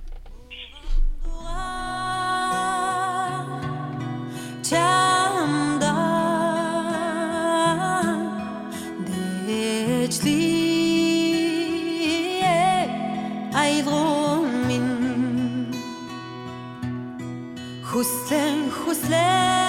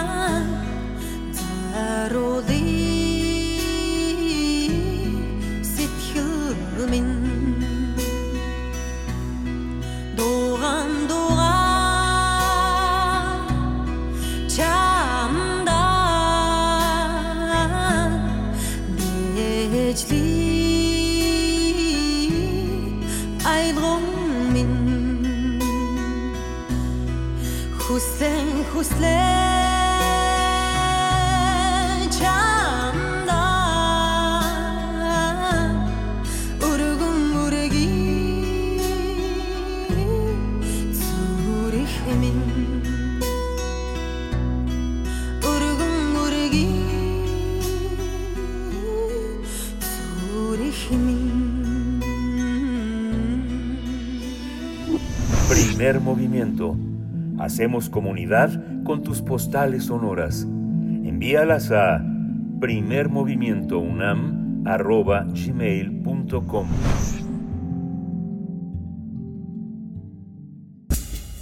Libertad. seguridad, Salud. identidad, Alimentación. libre desarrollo de la personalidad, Educación. Pensar nuestros derechos humanos. Damos la bienvenida esta mañana a Alicia Vargas Ayala, integrante del Consejo Directivo de la Redim y también representante de la Redim eh, frente a la Red Latinoamericana Tejiendo Redes, integrante del Consejo Consultivo del CIPINA para el Gobierno de Ciudad de México y hoy para comentar, para hablar del 33 aniversario de la Convención de los Derechos del Niño que tuvo lugar, eh, se cumplió eh, estos 33 años de esta convención el pasado 20 de noviembre. Alicia Vargas Ayala, buenos días, qué gusto saludarte, bienvenida. Muy buenos días, Berenice. Muy buenos días, Miguel Ángel. Hola, Muchas Alicia. gracias por el espacio. Gracias, Alicia. Pues eh, te escuchamos. Cuéntanos la relevancia Claro de sí. destacar esta, esta Convención de los Derechos del Niño y eh, los 33 años de, de recorrido importante. Claro que sí, muchas gracias. Pues estamos, digamos, de, eh, de, de- de fiesta porque tenemos que celebrar que por lo menos a este ter- 33 aniversario de la Convención de los Derechos del Niño, pues ya nada más en todo el planeta nos faltan dos países para que los ratifiquen y esto implicaría el reconocimiento pleno de que todos los países, todas las, todas los- las sociedades de este, de este planeta estaríamos convencidos y de acuerdo en que todos los derechos de niños y niñas tienen que ejercerse, revisarse, perdón, eh, ejercerse permanentemente, estar en revisión de nuestras, nuestras estructuras sociales para hacer que estos vivan plenamente con este ejercicio. Y bueno, pues sin duda, desde el Comité de los Derechos del Niño en Ginebra, los adolescentes, las niñas, los niños, pues han expresado sus principales preocupaciones derivado de el muy lento proceso que llevó la ratificación a los estados y gobiernos alrededor del mundo y que sin embargo no cabe duda que desde el 1989 que fue declarado por la ONU la Convención de los Derechos del Niño, pues estamos hoy con este 33 aniversario que permite, por supuesto, celebrar a todos los firmantes de este pacto universal. No solo tiene que celebrarse, sino también definir, por supuesto, los pendientes hasta ahora para lograr un mundo mejor para la niñez. Eh, sin duda tenemos que hablar, por supuesto, de los grandes logros, pero también, por supuesto, de los desafíos. Y uno de los desafíos más importantes tiene que ver con esta batalla que tenemos que dar como sociedad contra todos aquellos esquemas adultocéntricos que, que siguen sosteniendo las prácticas de exclusión y discriminación que limitan la plena participación de niños y niñas en las decisiones que definen su futuro. Otro de los grandes desafíos, por supuesto, tiene que ver con los pendientes en la agenda mundial para la construcción de mecanismos que permitan que los niños y las niñas vivan plenamente sus derechos y que avancemos hacia ese cambio cultural, hacia esa construcción de ciudadanía y de reconocerlos plenamente como sujetos de derechos. La perspectiva de ciudadanización de niños y niñas tiene una deuda en el reconocimiento de estos como defensores de derechos, que por cierto fue uno de los de las declaraciones de los niños y las niñas en, Ginebra, que sean reconocidos ellos como sujetos que defienden derechos, haciendo por supuesto este énfasis en un tema nodal para ellos en esta en esta parte de nuestra historia como humanidad y que tiene que ver con el reconocimiento de los derechos medioambientales como un elemento fundamental del derecho a vivir en un ambiente sano. Así como, por supuesto, que los estados garanticen la responsabilidad medioambiental que las empresas deben tener, ya que son los gobiernos quienes deben mediar con la iniciativa privada para garantizar que la protección de sus derechos se haga una realidad la educación como un derecho estratégico que permita avanzar en el desarrollo de la niñez y por supuesto en las sociedades hacia nuevos escenarios mundiales. Sin duda, parte de la agenda pendiente es dar mayor énfasis en las estrategias y, mecanismos restitutivos y compensatorios para que aquellas infancias de sectores mayormente desprotegidos, como es el, el caso de las poblaciones de pueblos originarios, eh, niñez y adolescencia con discapacidad, las poblaciones callejeras o aquellos que viven en contextos de violencia armada, por supuesto puedan ejercer su derecho a vivir plenamente. Y sin olvidar, por supuesto, el énfasis en el derecho a preservar la privacidad y el acceso a las nuevas tecnologías. En ese sentido, tenemos, digamos, un, panorama eh, un enfoque, una visión de niños y niñas que ya están trabajando, que ya se sienten parte, que ya están viviendo desde esta perspectiva de derechos humanos y que corresponde a cada uno de los de los de los movimientos de niñez, de los movimientos de, de jóvenes, por supuesto hacer una alianza fraterna con los adultos para seguir haciendo ejercicios de incidencia en sus respectivas naciones. Y lo que toca a nuestro país, pues en el Estado mexicano es muy importante que tome a la vanguardia, que se suba al escalón de los países que ya han ratificado el tercer protocolo facultativo de la Convención sobre los Derechos de Niños y Niñas relativo al procedimiento de comunicaciones. No solamente tiene que ver con nuevas tecnologías, con el acceso a este mundo digital, con la protección dentro de este mundo digital, sino por supuesto también tiene que ver con cómo los niños se posicionan como sujetos de derechos y tienen la capacidad de poder presentarse ante un tribunal a exponer una denuncia o una queja respecto a lo que sucede en sus vidas o por, por, por, concepto de la violación de sus propios derechos. Es decir, ya el, Estado mexicano tendría que estar avanzando hacia la ratificación de, de este tercer protocolo que tenemos como país pendiente. Otro elemento que nos sigue, este, que sigue siendo de nuestras banderas a nivel país, pues es que el Estado mexicano destine un presupuesto a la infancia en específico para que se implemente la, el Sistema Nacional de Protección y por supuesto que las Procuradurías federales, estatales y municipales de protección avancen en las tareas pendientes que tienen. Impulsar sin duda protocolos e implementar mecanismos mecanismos para el seguimiento del protocolo, pero también mecanismos específicos para la búsqueda y localización especializada para niños, niños adolescentes, ya que han sido establecidos en la reciente Ley General en materia de desaparición forzada de personas, eh, eh, con la participación de las organizaciones de sociedad civil y familiares, además debe de hacerse una política pública para la atención y protección de estas hijas e hijos de personas que desaparecen y que son asesinadas.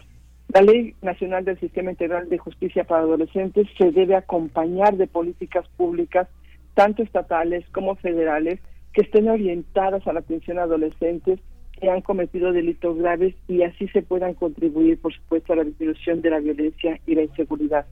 El Estado mexicano debe contar con estos protocolos de protección en escenarios de delincuencia organizada en México.